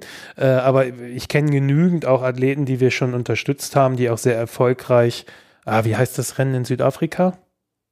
Fällt mir auch gerade. Ja, ja, das Mountainbike-Rennen ist bekannt, genau. ja, habe ich den Namen Sechs, sieben Tage ja, ja. sind die da unterwegs. Äh, sich da zu overpacen ist tödlich. Mhm. Also genau auch also da. Also die gleichen genau, Benefits gibt's, und. Gibt's, genau, da gibt es eher bei den Mountainbikern, sage ich immer, guckt, guckt noch genauer, was für Systeme ihr ans Rad schraubt, weil das natürlich immer empfindlich ist. Das sollte was Robustes sein. Ja, da kommen wir eigentlich, eine schöne Überleitung in das Thema, welche Systeme gibt es am Markt.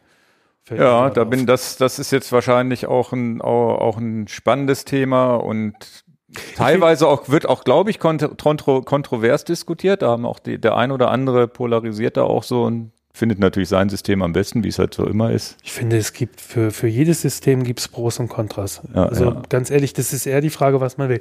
Ich möchte eine Ergänzung geben und das ist jetzt nur an die, die ambitionierten Fahrer gerichtet.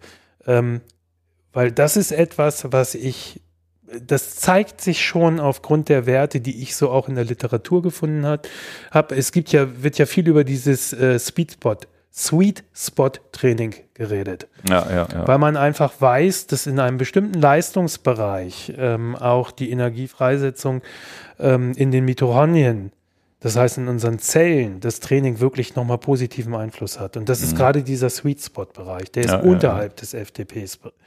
Und das Spannende ist, bei der Herzfrequenz sagt man, das ist irgendwo so zwischen 75 und 85.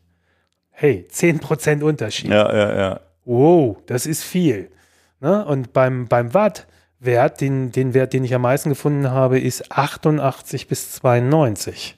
Prozent vom FTP. Wie viel ist das genauer? So, und jetzt müssen wir noch zwei Sachen äh, sagen. Der, der, die Herzfrequenz an dem Tag kann ja auch noch unterschiedlich sein. Wir haben ja auch schon gesagt, Nervosität etc. oder bei der Frau der Zyklus etc. etc. etc. Also insofern, wer, wer wirklich jetzt in diesem Bereich Sweet Spot trainieren will, ohne, ohne Leistungsmesser, aus meiner Sicht nicht, nicht sinnvoll möglich oder nicht genau genug möglich. Also das ist für die Ambitionierten natürlich auch nochmal ein ganz deutlicher ist das das, das ist, ist das dann das schon das Schwellentraining? Ja, noch nicht ganz, ne? Sweet Spot ist jetzt nicht das, das Schwellentraining. Also nee. Das Schwellentraining gibt's ja auch nochmal. Ja, Sweet Spot ja. ist wirklich, wo man rausgefunden hat, dass das eben in den Mitochondrien selber, also in den Zellen selber nochmal eine sehr positive Auswirkung hat. Und äh, gerade auch, ich sage mal, ich weiß gar nicht, wer das war. Das ist ein Sportwissenschaftler, ich komme nicht auf den Namen. Ähm, spannend ist so ein Sweet Spot, äh, Training, wenn du nicht viel Zeit hast. Einfach wirklich dann in dem Bereich, weil du wirklich äh, sehr effektiv trainierst und ohne mhm. dich komplett zu verausgaben. Also das ist, ne, du musst auch gar nicht über die Schwelle drüber äh, etc. Also insofern. Das ist dann wahrscheinlich ein Tick unter dem Schwellentraining. Ist ein Tick sogar, unter ne? dem, ja, ja. ja, ja. Also, Spannend. Also, ja, ja, wobei Schwellentraining, also ich habe da unterschiedliche Versionen schon zugehört. Mhm. Bin ich jetzt aber auch nicht auf dem Laufenden, ja, wenn ich ehrlich bin. Gut, ja, kommen wir zu den Systemen am Markt. Ähm, also ich finde, klar, also ich würde oder was du sagst, kontrovers. Ich finde eigentlich ist es nicht kontrovers, weil tatsächlich jedes System, das ich kenne, hat Vorteile und jedes System hat auch seine Nachteile. Und mhm. am Ende muss, muss jeder und jede für sich entscheiden, was ist denn für mich das geeignete System. Und äh, fangen wir vielleicht mit den Mountainbikern an. Wenn ich Mountainbiker wäre, Cross Country meinetwegen, ich würde mir zum Beispiel, obwohl ich äh, ansonsten sind das kein, wirklich keine schlechten Systeme, kein Pedalsystem holen. Warum? Empfindlich mhm. Sturz. Mhm. Also das, das, das ist der entscheidende Punkt. Da würde ich immer auf ein System setzen, auf ein Spider-System oder auf einen, was im Innenlager ist oder in der Kurbel. Okay. Weil die Chance beim Sturz, dass mir mein Powermeter nicht kaputt geht, ist deutlich höher als beim Pedal, weil man knallt immer auf einer Seite. Mhm. So, also, ne, das ist, und das will ich damit sagen, Pro und Contra. Mhm. So, und es gibt, das Pedal hat einen riesen Vorteil. Habe ich fünf Räder, äh, brauche ich nur einen Leistungsmesser nämlich Einsatzpedalen. Die kann mhm. ich mir innerhalb von kürzester Zeit mit einem Imbus oder ein 15er Maul äh, kurz umschrauben. Ja, das ist ein ja. Riesen, riesen Pro. Ja, so, und insofern muss man, glaube ich, eher abwägen, was, was ist für mich das richtige System. Und das ist, glaube ich, bei jedem Konsumenten oder jedem Athleten oder Athletin auch unterschiedlich. Und grundsätzlich gibt es, fangen wir vielleicht einfach mal an, es gibt und ich finde, da hat es SRM verdient, SRM als, als, als der Pionier sozusagen. Die haben halt ein Spider-System. Was ist ein Spider? Spider ist die Verbindung äh, letzten Endes zwischen dem Kurbelarm und dem Innenlager. Mhm. So muss man es vielleicht ausdrücken. Also da werden die Kettenblätter, am Spider werden eigentlich auch die Kettenblätter montiert. Und äh, jetzt muss man sich vorstellen, wie messe ich überhaupt eine Leistung? Normalerweise sind das über Dehnmessstreifen. Das heißt, es, ein Material dehnt sich, wenn Leistung eingebracht wird. Und auch am Spider wird natürlich, äh, findet eine Dehnung statt.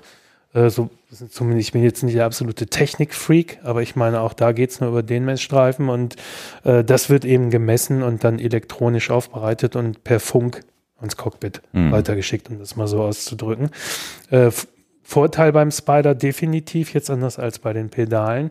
Äh, ich glaube tatsächlich wenig sturzanfällig, also deutlich weniger sturzanfällig als ein Pedalsystem. Mhm. Äh, ein Nachteil ist natürlich tatsächlich, das ist der Vorteil der Pedalen, ich kann es nicht so schnell umschrauben. Mhm. Das ist schon ein bisschen mehr Schrauberarbeit. Ähm, zweiter Nachteil aus meiner Sicht, es gibt nicht wirklich eine, eine sauber ermittelte Links-Rechts-Trennung. Mhm. Die kann ich bei Pedalen natürlich haben. Ja, ja.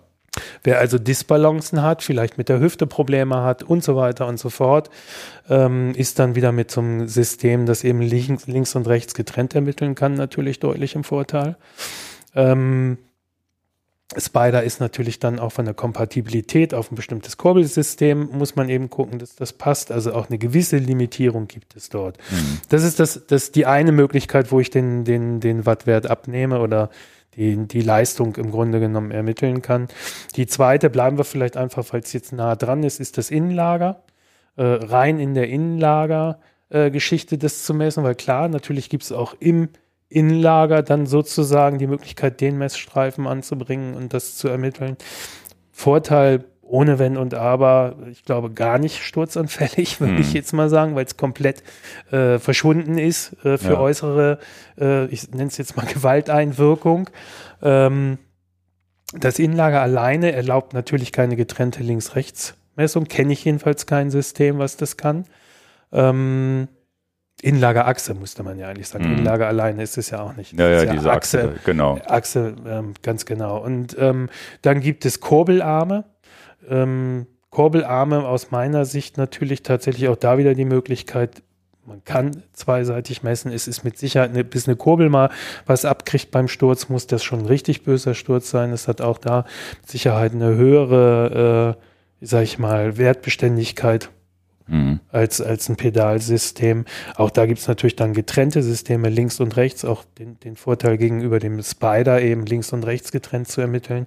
Aber natürlich auch, ähm, es muss, wenn ich das jetzt auf ein anderes Rad wechseln will, dauert es etwas länger. Mhm. Gar keine Frage. Wir sind, bleiben wir mal ganz kurz bei Rotor. Rotor hat ja tatsächlich selbst im Rennradbereich das auf Direct Mount äh, umgebaut äh, mhm. auch für Rennrad und Gravel und Triathlon. Das ist natürlich ein Vorteil. Ein Imbus, das ist alles. Also mhm. man muss da jetzt nicht so viel schrauben, aber nichtsdestotrotz. Bei allen Systemen. Rotor ist auch kurbelarmbasiert, ne? Oder, oder Spider, beides, ne? Alles. Wir bieten nur Innenlager an, also nur Achssystem ja. an. Wir bieten Achs- und Kurbelarm. Das ist dann äh, die, die Two-In-Power, die sozusagen getrennt ermittelt und wir bieten Spider an. Was wir nicht anbieten, ist ein Pedalsystem. Mhm. Also wir haben die anderen drei Systeme, ja, ja. Äh, aber nicht, nicht die Pedalsysteme. Äh, Beim Pedalsystem vielleicht noch dazu geschickt, äh, wichtig ist, wenn die Werte genau sind. Ich glaube, das ist heute immer noch so. Damals war es so, vielleicht bin ich da nicht mehr ganz auf dem Laufenden, deswegen mal mhm. mit einem Fragezeichen versehen. Äh, wenn man sehr genaue Werte haben, ist man schon darauf angewiesen, die Pedalsysteme mit einem Drehmomentschlüssel festzuziehen.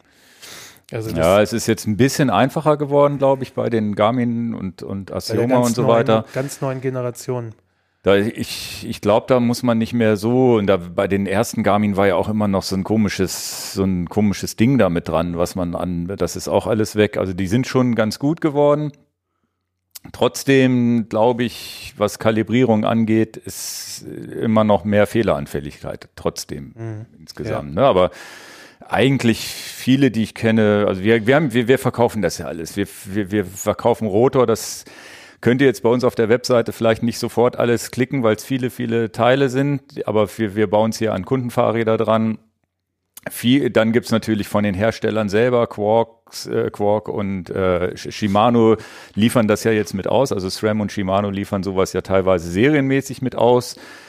Ähm, viele, viele Kunden, die die Pedalen auch nehmen, insbesondere seitdem es jetzt fürs Gravel insbesondere ja auch äh, SPD-Pedalen gibt von Garmin. Das sind so Sachen, die, die auch sehr beliebt sind. Und ähm, wie du schon sagst, ganz, ganz schwierig, da jetzt verallgemeinern zu sagen, ja, das musst du kaufen. Also ja. das ist immer hier im individuellen Gespräch und, ja. und wie gesagt, wenn da jetzt äh, der eine oder andere sagt, er möchte nachrüsten, dann ist in, in meinen Augen tatsächlich sind so meine persönlichen Favoriten, deswegen bieten wir es hier ja auch an, ist tatsächlich entweder eine Pedale, so die einfachste Lösung ohne, das kann er sich, kann er sich klicken, sogar selber ranschrauben, im Idealfall der Kunde. Und das zweite ist dann tatsächlich, da kommt dann wieder Rotor ins Spiel, wo ich sage, ja, das ist so das Aftermarket-System, was, was ich sehr, sehr, sehr, sehr cool finde. Universell. Und universell und bin ich selber damals schon schon gefahren, als äh, als Wattmessung noch noch kaum einer hatte, wo ich gesagt habe, zuverlässig, keine Fehler gehabt und so weiter. Das ist ja auch immer ganz wichtig. Und so wählen wir ja unser Sortiment hier auch aus. Da gibt's und auch die muss man nennen. Da gibt's auch noch ein Stages, wo man für ganz wenig Geld so einen kleinen Kurbelarm kaufen kann. Bin ich auch mal gefahren. War damals zumindest so. Das war die Zeit, wo ich mal 2000 Watt getreten bin. Sehe ich deinen Beinen nicht an. nee, äh, da war das, war, die hatten damals zumindest äh, Genauigkeitsprobleme oder da hatten die mal Ausreißer. Ich glaube, das werden sie sicherlich auch heute im Griff haben. Das ist auch schon wieder fünf oder zehn Jahre her. Wie gesagt, das war, war es ist für alles, ist für alles irgendwie was, was Cooles da. Und oft ist es, und das muss ich aber auch sagen, und das ist wahrscheinlich, das äh, äh, äh auch im Markt spürbar, es ist, wenn dann einer eine SRAM-Gruppe kauft, die klickt da mal eben den Powermeter mit, was wahrscheinlich sogar eine der günstigsten Varianten ist für einen eingebauten Powermeter, wo man sagt, ja gut, SRAM wird gleich mitgenommen. Das ist natürlich für jemanden wie Rotor oder Stages vielleicht sogar ein bisschen problematisch, weil die Kunden schon gleich die Powermeter mit ausgeliefert werden. Das heißt, diese Nachrüstung spielt ja dann vielleicht gar keine Rolle mehr. Also es ist ein, ist ein spannender Markt für uns auch. Und jedes System heutzutage, glaube ich, kann man fahren. Ich glaube, alle machen ihren Job ganz gut. Man und äh, dann ist es wirklich diese individuelle Präferenz, wo man sagt, okay, rechts, links finde ich tatsächlich auch wichtig, die Balance rauszufinden, Effizienz. Da muss ich jetzt mal gucken, ob meine Powermeter an meinen Rädern das überhaupt hinkriegen. Bei den Pedalen weiß ich zum Beispiel, dass das ist ja auch wieder ein Argument für Pedale, die dann teilweise bei Garmin auch wirklich nochmal mit diesen Cycling Dynamics auch ganz coole Daten liefert. Das ist auch ganz cool. Rotor finde ich auch sehr nerdig. Da, wie gesagt, das Video haben wir mal gemacht, wo dann wirklich mit den ovalen Kettenblättern, wo dann wirklich Sachen ermittelt werden, was sonst kein anderer gemacht. Also da ist auch sicherlich eine Nische, die Rotor bedient, die kein anderer bedient, die ich auch ganz spannend finde. Ja, auch den Spin, den man, ja. selbst wenn man keine ovalen kennt, sich einfach mal anschauen, habe ich eigene äh, oder bringe ich negative Energie tatsächlich in den Antriebsstrang. Ja. Das ist ja auch spannend. Gibt's schon, gibt's eine Masse Möglichkeiten. Ich glaube, was du mit den 2000 Watt gesagt hast, was glaube ich auch alle verstehen müssen, es gibt immer, wir haben auch äh, öfters Anrufe gekriegt, boah, ich habe noch ein anderes Rad, da ist das, der und der Powermeter dran und die Werte sind irgendwie nicht ganz, ähm, welcher, welcher Wert stimmt denn? Ja, das ist extrem schwierig zu beantworten, weil man muss sich vorstellen, diese 2000 Watt hätten bei dir. Also wie gesagt, das war ein Messfehler. Ich hoffe, die Ironie nee. hat jemand verstanden hier. Ja, okay, aber das ist, an sich wird das noch nicht mal ein Messfehler gewesen sein, ja. sondern es ist ein Softwarefehler, der das nicht rausgefiltert hat. Das kann sein, weil ja, ja. Das kann gut sein, dass du kurz über ein Schlagloch noch gefahren bist und dieser kurze Moment mit deinem äh, Körpergewicht noch zusätzlich hat diese ja, 2000 ja, Watt mal kurz entstehen lassen. Nur die Software, man muss sich wirklich vorstellen, dass diese, diese Wattwerte müssen komplett alle ausgefiltert werden. Mhm. So, und jetzt, wo setzt welcher Filter wie an? Ja, genau. Und das ist das der entscheidende Punkt. Also einerseits haben wir natürlich unterschiedliche Filter und unterschiedliche Programme. Die Hersteller werden da unterschiedliche Methoden haben. Und dann dürfen wir noch etwas nicht vergessen. Das ist auch Diskussion, die wir schon hatten, wenn dann jemand beim Zyklus 2 äh, Wattwerte hat und sagt, die müssen genauso wie, wie die beim Rotor oder beim Garmin-Pedal sein. Schwierig, schwierig, schwierig. Weil zum Beispiel der Zyklus 2 misst ja hinten schon direkt am Kranz. Mhm. Also im Grunde genommen, ich nehme ja das Hinterrad raus und spanne das Zyklus Rad 2 kenne ich gar nicht, ist auch eine Wattmessung. Nein, das ist Zyklus 2 ist das, was viele ähm, Labore stehen haben, also Institute stehen haben, wo du deine Leistungsdiagnostik Ach, okay, hast. okay. Mhm. Und der ist halt, man sagt sehr, sehr genau. Jetzt ja, ist aber ja. sehr genau wird er mit Sicherheit von der Software und von den Ermitteln der Werte sein, aber der nimmt den Wattwert oder nicht den Wattwert, der nimmt die Leistung an einem anderen Punkt ab. Mhm. Was wir jetzt nicht vergessen dürfen, zwischen hinten und der Kurbel ist alleine eine Kette. Aber das wird ja wahrscheinlich algorithmusmäßig alles ausgeglättet werden. Nee, ne? nee, nee, das klar. Also Watt wird, der, die, die Leistung wird dort ermittelt, wo sie okay. abgenommen wird. Dann wird nicht geglättet. Ist, weil wir noch. wissen ja auch zum Beispiel, wenn man, wir wissen es bei den Sportautos, die dann mal auf den Leistungsprüfstand gehen, dass man einerseits eine, eine PS-Zahl oder KW-Zahl ermittelt, so viel hat das Auto. Hm. Es wird aber ein zweiter Wert ermittelt, was kommt hinten eigentlich an der Antriebsachse noch an. Okay. Und dazwischen ist Verschleiß. Ja, also Verschleiß ja. ist der falsche Ausdruck. Aber es naja, ist einfach Grunde, Energieverlust. Ganz Verlust genau, Energieverlust. Und selbst das haben wir natürlich auch bei einem Fahrrad, dürfen wir auch nicht vergessen. Ja. Das äh, bleibt gar nicht aus. Also insofern gibt es auch da schon kleine Differenzen. Ist es nicht also, auch so, dass unterschiedliche Wattsysteme ähm, unterschiedliche Wattwerte anzeigen? Das, die sind doch auch eigentlich nicht. Darf's, eigentlich darf es ja nicht sein. Also ich sag mal, um es mal auf den Punkt zu bringen, wenn ich am Spider messe oder an, am, am Kurbel, da darf keine große Abweichung sein. Okay. Also die sollten schon vergleichbar sein. Ja. Vergleichbar. Früher war das so, dass die Werte dann schon, als es in den Anfangszeiten, ja. da waren die, ich glaube, heute müssten sie vergleichbar ja, sein. Das ist ja immer, immer genauer geworden. Man sieht es jetzt auch bei den Heimtrainern, wenn man die kauft. Da ist ja auch in den Datenblättern steht ja auch drin, was ist die Abweichung. Alleine bei Explorer, die wir mal vertrieben haben. Das ist eine Tochterfirma von Acer Computers. Äh, da ist jetzt der neue Nova V, heißt der, glaube mhm. ich, gegenüber Nova S, hat halt nochmal, ich glaube, nur noch plus 1,5 Pro, äh, Prozent Abweichung beim, beim Plus Wert. minus, also genau. Ja. Plus minus und ja. früher waren es drei. Also man sieht, das wird immer genauer, klar. Genau. Die lernen alle immer was dazu und das ist natürlich bei den Wattwerten auch, äh, bei den Leistungen. Ja, das ist ja passiert. bei den Indoor-Trainern tatsächlich äh, glaube ich, je, je, bei den hochwertigeren wird das, wird der Wert meistens auch ein bisschen kleiner, teilweise plus minus ein Prozent, glaube ich, jetzt bei Wahoo Kicker ja. und so. Das ist schon, ja. das ist ja tatsächlich der dritte oder de, de, einer der nächsten Leistungsmesser ist ja der Indoor-Trainer. Ja. Damit kann man ja vielleicht auch schon mal anfangen und sich da, alles, was ihr heute gehört habt, könnt ihr da schon mal umsetzen, mehr oder weniger. Jetzt gerade im Winter ist ja auch die beste Zeit dafür und könnt euch dann entscheiden, nehme ich sowas vielleicht dann im Frühjahr mal in Angriff, äh, das, das mit auf die Straße zu nehmen und dann habt ihr natürlich in uns hier einen guten Ansprechpartner und in Rotor einen guten Ansprechpartner, aber auch viele andere Marken.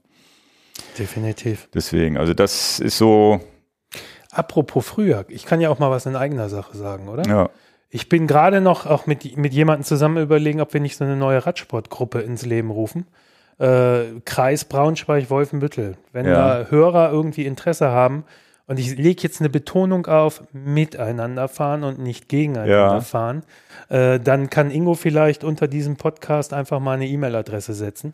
Na, die, meine E-Mail-Adresse für den Podcast, die allgemeine, ist immer podcast.enjoyyourbike.com. Okay. Gerne da hinschreiben, dann leite ich dir das weiter. Ja. Okay, wenn man nicht Lust hat, da direkt immer öffentlich gleich zu kommentieren. Ja. Genau. Also wer, wer Interesse hat und aus dem Raum Braunschweig-Wolfenbüttel kommt, ich sage mal, man sollte schon in der Lage sein, so ich sag mal im Harzvorland irgendwie auch 28 km/h im Schnitt mal zu fahren in der Trainingseinheit, um mal so, so eine Grenze ja, zu sagen. Ja. Und der Rest findet sich dann in dem Miteinanderfahren. Aber da gibt es jetzt einige, die auch gesagt haben, sie sind da am Suchen. Mhm. Haben, einer hat mich auch ganz explizit gefragt und vielleicht kann man tatsächlich da mal eine, eine schöne Gruppe zusammenstellen, die Lust hat.